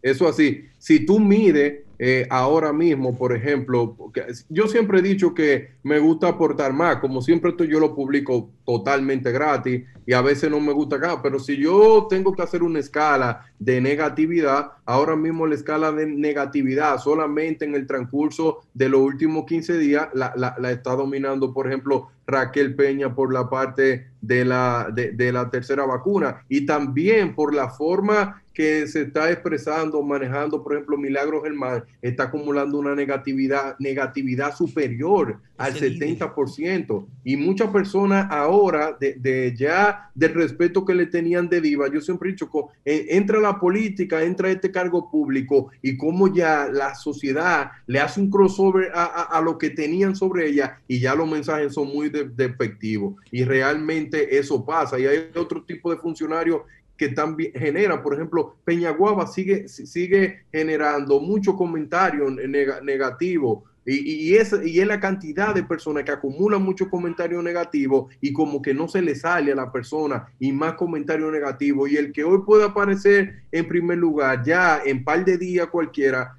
ya baja, pero muchas personas realmente están diciendo que necesitan eh, que eh, la economía se recupere, mucha gente pidiendo mucho empleo, pero en realidad nosotros estamos vi- viviendo algo que es mundial, pero las personas no sé a qué, a- hasta qué punto van a sostenerse en tranquilidad y en paz. Eh, le pido a Dios que por favor el país pueda recuperarse y no lleguemos a, a causas mayores. Darían, para finalizar, antes de irnos, ¿y qué ha pasado que en los rankings anteriores la Procuraduría aparecía con buenos números y ya, y ya no está apareciendo? ¿Y qué dice la gente, por ejemplo, del gobierno del presidente, si tú tienes esos datos? Esas Sí, yo lo tengo acá. Iba a hablar de eso y gracias por acordármelo porque también hice un pequeño estudio sobre él. Bueno, la, la parte de la Procuraduría, te, estoy sacando muchos datos porque básicamente la popularidad de la Procuraduría ha bajado un poco, pero como quiera, porque la popularidad, lo, cuando yo te digo bajar, lo que ha bajado que ahora mismo está en un 78%, pero a honor a la verdad, estaba marcando solamente cuando el caso del general Adán Cáceres marcaba 90, 92%, pero ha estado bajando. Y yo no sé ahora qué va a pasar con la parte de Jean Alain, porque no he hecho ese análisis, porque ahora mismo mucha gente está escribiendo que Jean Alain lo tan, no, se, no se está tratando con consideración y lo están que victimizando, o él lo va a utilizar como una víctima. Hay mucha gente que tiene mucha teoría, todavía no he hecho ese análisis de caso, pero de acumular 90, 92% en las redes sociales de positividad, está bajando. Aunque sigue alto su positividad, pero está bajando por la cantidad de casos también que ha tenido, porque la, la, la, la, fiscal del distrito ahí ustedes ven que, está yendo muchos programas, dice que se siente acosada y eso se está acumulando. Tengo que analizar ese tipo de datos para ver, pero, pero sí su popularidad está bajando. Pero lo que es la del presidente de, de la República, sí tengo acá un pequeño análisis que hice, que este es el siguiente. Este es un análisis sentimental del presidente Luis Abinader. La cantidad de comentarios levantados fue de un millón. Eso, esa cantidad de comentarios fue levantada desde el primero de mayo al primero de junio. Positivo, 55%. Negativo, 35%. Neutro, un 10%.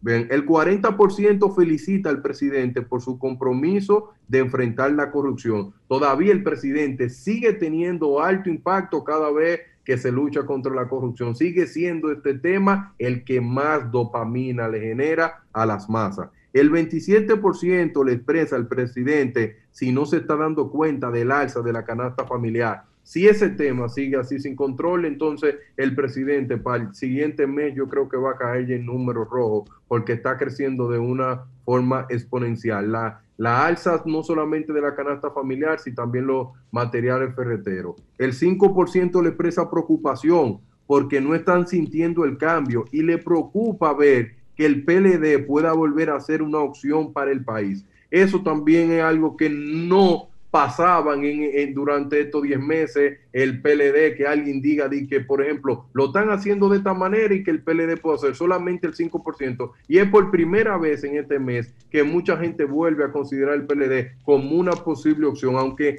la positividad es, es muy baja, pero por primera vez eso pasa. Entonces, las peticiones más comunes que le hacen al presidente son las siguientes con un 34% a su cuenta personal. El presidente, controle los precios de la comida, un 26%. Presidente, necesito un empleo, un 20%. Presidente, por favor, mueva a los funcionarios que no están en la misma sintonía que usted, porque usted tiene una, un, un ritmo distinto a ellos por favor, y cuatro otros, y cinco, que un 5%, las bases del PRM necesitamos empleo. Presidente, acuérdese que nosotros luchamos porque usted esté ahí. Ese fue el análisis que hicimos del presidente. Bueno, Darían, el análisis eh, tuyo de esa métrica importante para el programa de Desahogate República Dominicana y para el país, porque estoy segura de que los funcionarios se van a poner las pilas y más las pilas se las va a poner nuestro presidente Luis Abinader, digo nuestro porque es el presidente de todos los dominicanos.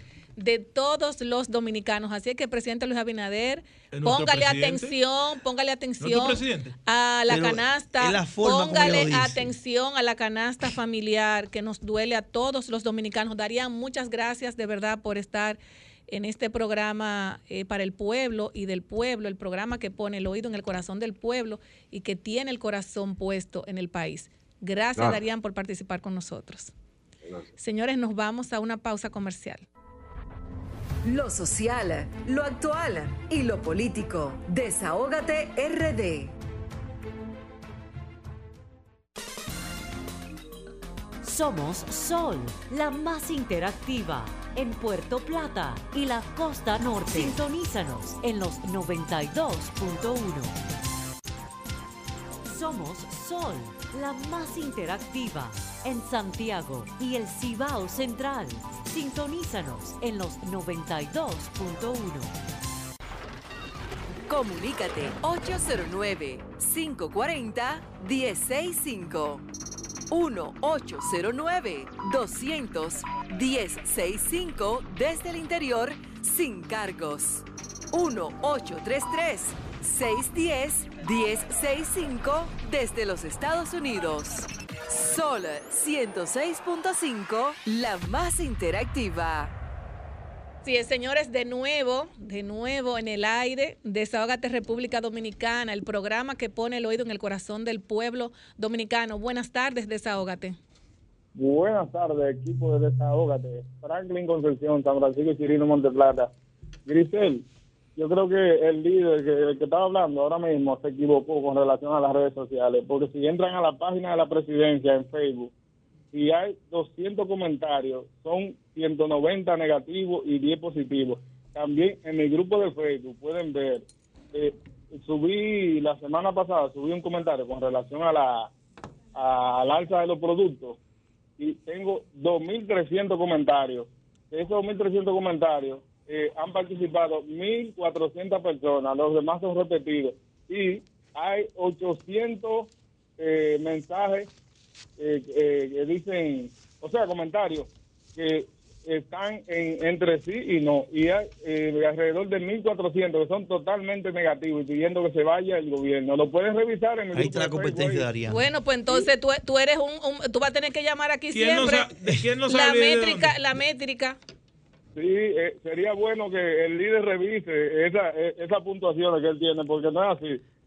llámate los sábados, te póngame tuyo. Gracias. el pueblo está totalmente contra lo que él dijo ahí. Gracias. Muchas gracias a ustedes. Buena suerte. Amén. Buenas tardes, buenas. desahógate. Aló, buenas. Buenas tardes. Está enganchado, está enganchado. República Dominicana va para Tokio. Buenas tardes. Hola, buenas tardes. ¿Cómo está usted, Giselle? Bien, bien. ¿Que nos hable y de dónde? Habla Carlos Martínez. Carlos, adelante.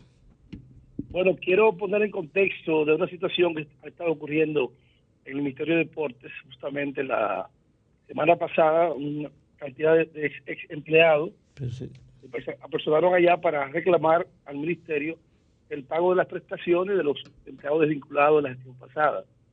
Es penoso y lamentable que figuras que han tenido eh, en algún momento una representación del país tengan que protestar para que se les reconozcan sus derechos. Así es. Y por eso entendemos que el gobierno debe entender que la ley es clara en cuanto el plazo que se debe agotar para eh, compensar a esas personas que fueron trabajadores, que hicieron todo su trabajo, su esfuerzo, dedicaron sus mejores años al ministerio.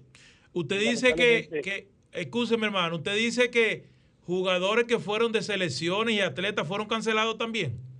Sí, por ejemplo, ahí vimos el caso de Carlos Pañago, una persona muy conocida en el ambiente del, del baloncesto. Claro que sí. Estuvo en, la, estuvo en la protesta. Y así hay muchos otros casos de personas que quizás... no ¿Cómo eso que cancelan a Carlos Paniagua? Sí, fue cancelado, fue vinculado en esta gestión.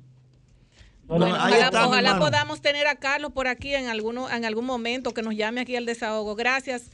Eh, buenas tardes, desahógate. Buenas tardes, es Francisco aquí, Santo Domingo Este. Yo quiero felicitar al equipo dominicano de béisbol por conseguir su pase. Pero no debió ser por repechaje, hombre. Ese equipo debió haber pasado hace mucho. Déjense de eso, de los hombre. muchachos, Jairo Asensio, eh, Bonifacio, Miguel Cabrera, Moisés, Ramón Melqui Torres, Cabrera, no Miguel de Cabrera. los muchachos. Melqui Vamos a ganar Cabrera. la medalla de oro con Dios adelante. Amén, amén, la hermano. República Ese equipo, ese equipo tardes, dominicano no Buenas por tardes. repechaje, papá. Buenas tardes. Ah, por acá Buenas. queda con Mango que estamos jugando. Yanelo. Dime, Dionisio. Oh, exactamente, ya sabes. Adelante. Dionisio, que el, el tiempo nos apremia. Ya, el- el- yo lo sé que nos apre- el premio. eh, yo, oye. Dame el yo número. G, dale. Yo voy a secundar todo lo que dijo Franklin Concepción. Es una realidad. El que llamó de Monteplata, Ah, Sí. ok. el que me antecedió, es una, es una pura realidad. Pero por otra parte, yo voy a, me voy a referir al caso de, de, de la, de la posible tercera dosis de la vacuna. Hasta que el gobierno y el departamento de salud tienen que hacer un enfrentamiento, charlas de una vez, porque el problema es que todavía está la fecha que hay muchas personas que ni siquiera la primera se puesto Es verdad. porque no quieren poner. Hay sectas religiosas, sectas religiosas, que nunca se han puesto una vacuna sola. Así es. Entonces, Dianelo, eh, cuando si tío somos vecinos y estamos llenos de, de ratas, de insectos, si tú no pones veneno en la tuya y yo la dejo viceversa, entonces tenemos que poner lo mismo tiempo para matarlos todos. Vamos al caso de Haití, de los haitianos. Los haitianos estamos, estamos, estamos a metro, porque ya estamos todos juntos por aquí. Y, ese, y ellos también se están negando por hacer la vacuna. Entonces Bueno. el Estado, el gobierno debería, de- debería automáticamente tomar medidas drásticas. Así es. Pues gracias. Buenas tardes, desahógate. Buenas tardes. Adelante, ¿de, de dónde nos hablan? De Santo Domingo Norte. Adelante. No, para, para comentar lo que está sucediendo en las líneas del metro de Santo Domingo Norte. Dale, dale. O sea, a diario las personas tenemos que hacer una fila hasta de dos horas para podernos subir en un vagón. Y no obstante las filas en el sol, llueva, truene o vente, hay que subir todas las escaleras a pies porque no prenden ninguna escalera, no te permiten subir en el, en el elevador tampoco. Pero imagino que Y la acumulación en la escalera es, es terrible. terrible las filas, o sea, tú tienes que salir dos horas antes para poder llegar a tu trabajo. Y es algo que no tiene sentido porque adentro de los vagones va el gentío toda apretada, sentada. Y peor aún, las personas que hacen buenos eh, servicios, por ejemplo, la gente que pone el ejemplo en el metro, la han despedido todita porque el gobierno nuevo se ha, se ha esforzado por sacar a lo que sí trabajaban para meter a su gente. Estamos cambiando. Ah, bueno. Buenas O sea, tardes, desahógate. No, es un abuso. Bueno, Ahí te doy desahogo, mi amor. bueno. Buenas tardes, desahógate. Buenas tardes. Sí, buenas tardes. Grisel, discúlpeme, por favor. Franklin Concepción de nuevo. Adelante. Sí, Adelante. eh, para reiterar el llamado al presidente Luis Abinader eh, Luis Abinader, presidente de la República, por favor, la carretera de Chirino, Danilo la dejó alrededor de un 85% terminada. Cientos de millones invertidos en 12.5 kilómetros de carretera que van desde el cruce de Chirino hasta el cruce de la carretera Monteplata Vallaguana. Inmediatamente cambiamos de gobierno, se llevaron todos los aparatos y se pidieron todas las brigadas que estaban trabajando. Ahora mismo la carretera se está destruyendo. Van a tener que hacer un presupuesto de nuevo. Una carretera que estaba casi terminada. Había, había lugares que estaban listas para faltar y por la irresponsabilidad de esta gente y por, y por y por estar en politiquería y no y no decir que fue el gobierno pasado que la hizo, han dejado que la carretera vuelva y se me barate. Por favor, presidente Luis Abinader, la carretera de Chirino, Chirino Monteplata. Muchas gracias. Así es. Buenas tardes, desahógate. Buenas tardes. Aló. Buenas tardes. Hello. Buenas tardes, adelante. Sí, buenas tardes. Adelante. E- ese señor que habló ahora mismo de la carretera, lo que pasa es que este país cree que, que en 10 meses que está Luis en el poder, va a reparar el país de pie a cabeza. Y eso no es así. Y también para decirle, si indican una quinta vacuna, yo me la pongo, porque es mi dinero. Abinader le está dando cátedra al país, enseñándole que el dinero del pueblo se invierte en el pueblo, para que sepan. Gracias. Muchas gracias. Aló, Eh, buena. Buenas tardes, Saludos, desahógate. saludos, ¿qué hay? Le habla el chipero de Herrera, mi hermano. Dale, Adelante. chipero, dale. Chipero, Oiga lo que le voy a decir. Yo soy de los que digo que Luis Abinader está trabajando bien. Al que no le guste, oiga bien. ¿Y sabe lo que va a pasar ahora? Ahora van a aprobar la ley de extinción de dominio para quitarle todo lo que se robaron, todos esos peledeístas abusadores que acabaron con este país. Y también incluyendo la pastora y el general. Todo se le va a quitar todo. Van a aprobar la ley de extinción de dominio, que eso es lo que queremos. Porque el PLD acabó con este país. Eso Ahí está. Buenas tardes, buena. desahógate. Buenas tardes. Aló, buena. Buena, buena, ¿cómo están? Bien, adelante. Suéltala, hermano, soy- suéltala. Yo soy Héctor Turquí del Comité Pro Recuperación del Ingenio Barahona, la coalición Enriquillo y las organizaciones campesinas y ambientales de la región sur. Adelante.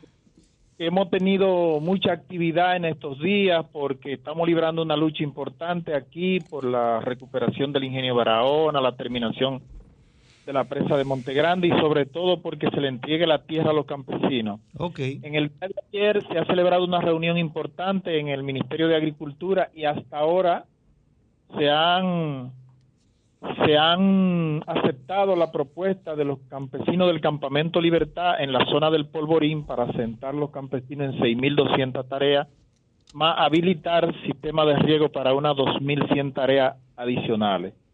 Vamos a esperar que en la próxima semana el, el- el- el gobierno cumpla con eso y se comprometieron también a hablar con el Consorcio Azucarero Central, con el IAD y con el Consejo Estatal del Azúcar para que esos abogados y esos militares dejen a los campesinos trabajar tranquilos. Excelente. Excelente. Bueno, eso Bien, es en el día de hoy hemos tenido un convite en la zona de Bataisei porque ahí también hay un grupo de parcelas que están amenazadas por el consorcio y ha habido un convite y una asamblea y ha habido un compromiso de unidad de gran parte del movimiento campesino de la región sur. Voy a enviarle algunos videos de esta actividad. Hermano, hermano, hermano Vianelo Perdomo de este lado, óyeme, los tubos, la tubería que instaló el consorcio detrás del aguacatico, ¿qué dijo Limber Cruz sobre el particular? Bueno, ellos tienen pendiente negociar algunos temas con el consorcio, pero nosotros le planteamos que, que esas tuberías que han puesto en las parcelas de los campesinos pueden ser utilizadas para regar los plátanos y, la- y los y los Bueno. y los rubros que cosechan los campesinos. Ok. Bueno, pues muchas gracias. Desahógate, buenas tardes. Aló. Hey. Buenas tardes. Buenas tardes. Es de la romana. A- adelante, la romana. Nos gusta oír a, a Enrique, el Gomer, Enrique Piquilambi. Ujú. No entendí, Bueno, pero buenas bien. tardes, buena. desahógate. Buenas tardes. Buenas tardes, adelante. Sí, sí, Wendy del Sánchez Quiqueya. Suéltala, Adelante, suéltala, Wendy. Wendy. Sí, es para yo hacer una convocatoria al, al pueblo dominicano, no importa en el lugar donde se encuentre, todo el mundo enseñarle los cormillos, todo que se sienta ser dominicano, enseñarle los cormillos a este a estos funcionarios junto con Luis Abinader indolente que quieren mantener este país encerrado mientras el pueblo se está muriendo de hambre porque no le dan un grano de arroz a nadie y ellos enriqueciéndose cada día más, haciéndose multimillonarios. Todo el mundo para la Plaza de la Bandera. ¿Cuándo? 15, 16 y 17. Esos tres días seteados en la Plaza de la Bandera. Basta ya, Luis Abinader, corrupto, junto con tu funcionario. Este pueblo dijo ya, no nos vamos a morir de hambre en la casa. Basta ya, toque de queda para usted hacerse multimillonario coger muchos préstamos y frotarse la mano junto con, con Raquel Peña, la vicepresidenta, que es la primera corrupta de su gobierno, Luis Abinader. Muchas Bye. gracias por tu desahogo. Buenas tardes, desahógate. Buenas tardes. Ey, es el mío. Buenas tardes. Buenas tardes, desahógate. Hello. Aló. Buenas tardes. Señores, por esa doña parece que se atrasó en el tiempo.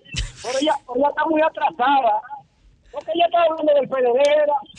Ay, Virgen de la Altagracia, qué loca. ¡La loca! Aló, Buenas buena. tardes, desahógate. Aló. Bueno, señores, miren, la- el asunto de la tercera vacuna, mira la, la medición que hizo Darían. Pero es verdad. Ni se ha puesto la primera y estamos en tercera. no, ¿Qué no, pasó y, ahí? y- y- Yo me voy a y- poner y 10. realmente el, el llamado que nosotros le hacemos al pueblo dominicano es que nos vacunemos todos, pero si hay que vacunarse con una tercera excelente, porque ¿qué es lo que queremos? Que nuestra economía se active. Ahora que- bien, Pero hay gente que le falta Ahora la primera, no mentira. Ahora bien, la comunicación debe, debe haber una excelente comunicación desde el Palacio Nacional, eh, una comunicación que vaya Atención, lineal, Milagro Germán. linealmente para que el pueblo dominicano entienda por qué va a haber una tercera dosis, que Pero no que va a ser la misma. parte del mundo. ¿Y por qué tiene que hacer Bueno, pero que no va a Reino ser- Unido y Estados Unidos están contemplando No la va a ser- tercera. ¿Ya lo anunciaron? Sí, no va a señor. ser- Porque yo me lo he escuchado. Sí, señor. No, están contemplando. anunciado. No, no, están contemplando, pero ya eh, doña Raquel dijo que habían tomado la decisión Bueno, de la somos el tercera primer dosis. país de la tercera dosis. Ah, sí, Exactamente. bueno. Somos, a- los únicos en el mundo que estamos hablando de una tercera dosis. Ojalá sean Cuando no hemos 10, acabado todavía con la Y esto Ojalá que que no sean 10. estamos, no estamos en pues desacuerdo con que se quiere, por eso que le aplique. pongan 10 pullones. No, no, pero no estamos en desacuerdo en que no se aplique una tercera dosis. Lo que nosotros queremos es que al país se le informe cómo va a ser este proceso. Buenas tardes, desahógate. Ay, mi madre. Aló, buena. Buenas Aló. tardes. Mayor. Adelante. Saludo para alguien en la romana. Ajá. Enrique Piquilambi. Es que yo me entiendo. No, no entendemos la llamada. Se le Entonces, está cayendo la llamada. sí, entonces, ¿qué nosotros ¿Qué es queremos? Piquilambi? Yo me Es, entiendo. oh, eh, Pablo, escúchame, eh, Vianelo, Raúl, lo que nosotros queremos es que se vaya a aplicar una tercera dosis. Si es para la, la- la mejoría del país, excelente. Lo que nosotros queremos es para que la gente pueda asistir a vacunarse, que se explique mejor. Buenas en su tardes, momento se le explicará. Buenas tardes. En su momento lo harán. Buenas tardes. El 30 del FP, que lo den.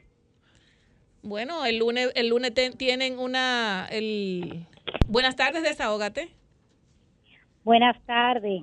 Adelante. Eh, mi de Se cayó. para el Sí, adelante. mi denuncia es para la, la comisión barrial que hace más de dos meses yo deposité todos mis papeles y yo tenía 10 años trabajando allá y no me han dado mi dinero de Ninguno quieren pagar. administración. La última vez que yo estuve por allá me dijeron que tenía que llevar unos papeles, yo lo llevé todo, me dijeron que para el 25 y ya van dos meses y no me han depositado mi dinero, ni me dan explicación ni nada. Wow. Y la otra es que con el tema de la tarjeta lo que tienen es un abuso y un robo. Pero ¿cuáles yo- de las tarjetas? ¿Cuáles de las tarjetas? De la tarjeta de la, de la solidaridad. Ah, ok. Progresando es con que- solidaridad. Sí, eso es lo que Ya no se llama es un se abuso llama. con ¿Cómo eso. se llama, Pablo? Ok, ¿cuál, cuál es tu, cuál es tu denuncia? ¿Cuál es tu Mi denuncia? mamá, mi mamá tiene 83 años Se la quitan. y ella la tenía la tarjeta y se la quitaron. quitan, yo Pero sabía. sin embargo, en el barrio aparecen dos o tres jovencitos que la tienen y se la venden a mi mamá en 2.500 y uno como tiene la necesidad para ahorrarse 500 pesos, la compra gente que no la necesitan para beber romo. Ahí está. Ah, bueno, ahí está, ahí está esa está. denuncia importante para eh, progresando con a- a Gloria Reyes. A Atención a, muchos esta denuncia. le quitan la ayuda que le daban. A Atención, buenas tardes, desahógate. Sí, buena, disculpe, Grisel, disculpe por favor, Franklin Concepción de nuevo. Adelante, Ahora mismo, Franklin. sí, yo conseguí en las redes su número de WhatsApp. Ajá. Ahora mismo le envié la página de la presidencia que publicaron hace cuatro horas una actividad del Ministerio de Educación y otras. Revisen para que ustedes vean ni un solo comentario positivo, todo co- negativo. Yo se lo envié ahora mismo ahí de la página de la presidencia. Ah, pero mira, yo se lo voy a Sí, mandar a Darían para que hagan las, de los mejores para que este hagan las mediciones. Buenas tardes, Entonces. desahógate. Señores, para nadie es un secreto que el gobierno de Luis Abinader está trabajando por la gente, por los pobres. Este gobierno está haciendo lo que nunca se había hecho. Señores, si ustedes quieren, volvemos y ponemos el PLD ahí para que nos... Ahí sí es verdad que nos va a llevar el diablo. Con todos esos ladrones que tenía ese gobierno tan fatal de Danilo Medina, que es el primero que debería de tener la Chirona, ese ladronazo. Bueno, buenas tardes, desahógate. Buenas tardes. Buenas tardes. Sí, Grisel, adelante, buenas tardes. la- Grisel, la señora que llamó, que dijo que la comisión barrial no ha pagado, está pagando, porque yo cobré antes de ayer. Que vaya, que ya es, es verdad que están pagando, que se dé una vuelta por el banco. Ah, porque excelente entonces. Excelente Sí, noticia. sí, claro. Buenas tardes, desahógate. Buenas tardes, desahógate. Eh, quiero llamar al pueblo de que no se queden simplemente en llamar por los medios, que no le arreglan la carretera, que no le hacen el puente, que no le arreglan algo de, que tiene que ver con, el agua, que no le llega agua por su sector. Señores, no se queden de brazos cruzados, tírense a la calle, si no le dan arrebaten, hagan huelga, paralicen un tránsito. Hagan algo, quemen goma para que le resuelvan, porque este gobierno es así que hay que, hay que, eh, eh, ¿tú sabes cómo? Enfrentarlo a la mala, porque a la buena él no va a ceder. Bueno, ahí está tu desahogo. Señores, eh, nos están avisando ya que el tiempo se acabó. Ay, Dios mío. Se quedaron esas líneas encendidas. Dale las gracias, Yo voy a Pablo. defender, de Pablo, adelante, Raúl. grupo la futana que están insultando a- a- al gobierno pasado. Yo lo voy a defender bien. Pablo, Raúl, eh, Vianelo y a nuestra a nuestro radio escucha que muchísimas gracias por estar en sintonía estas dos horas completitas de Desahogate República Dominicana, el programa que pone el oído en el corazón del pueblo. Nos vemos el sábado próximo. Bye.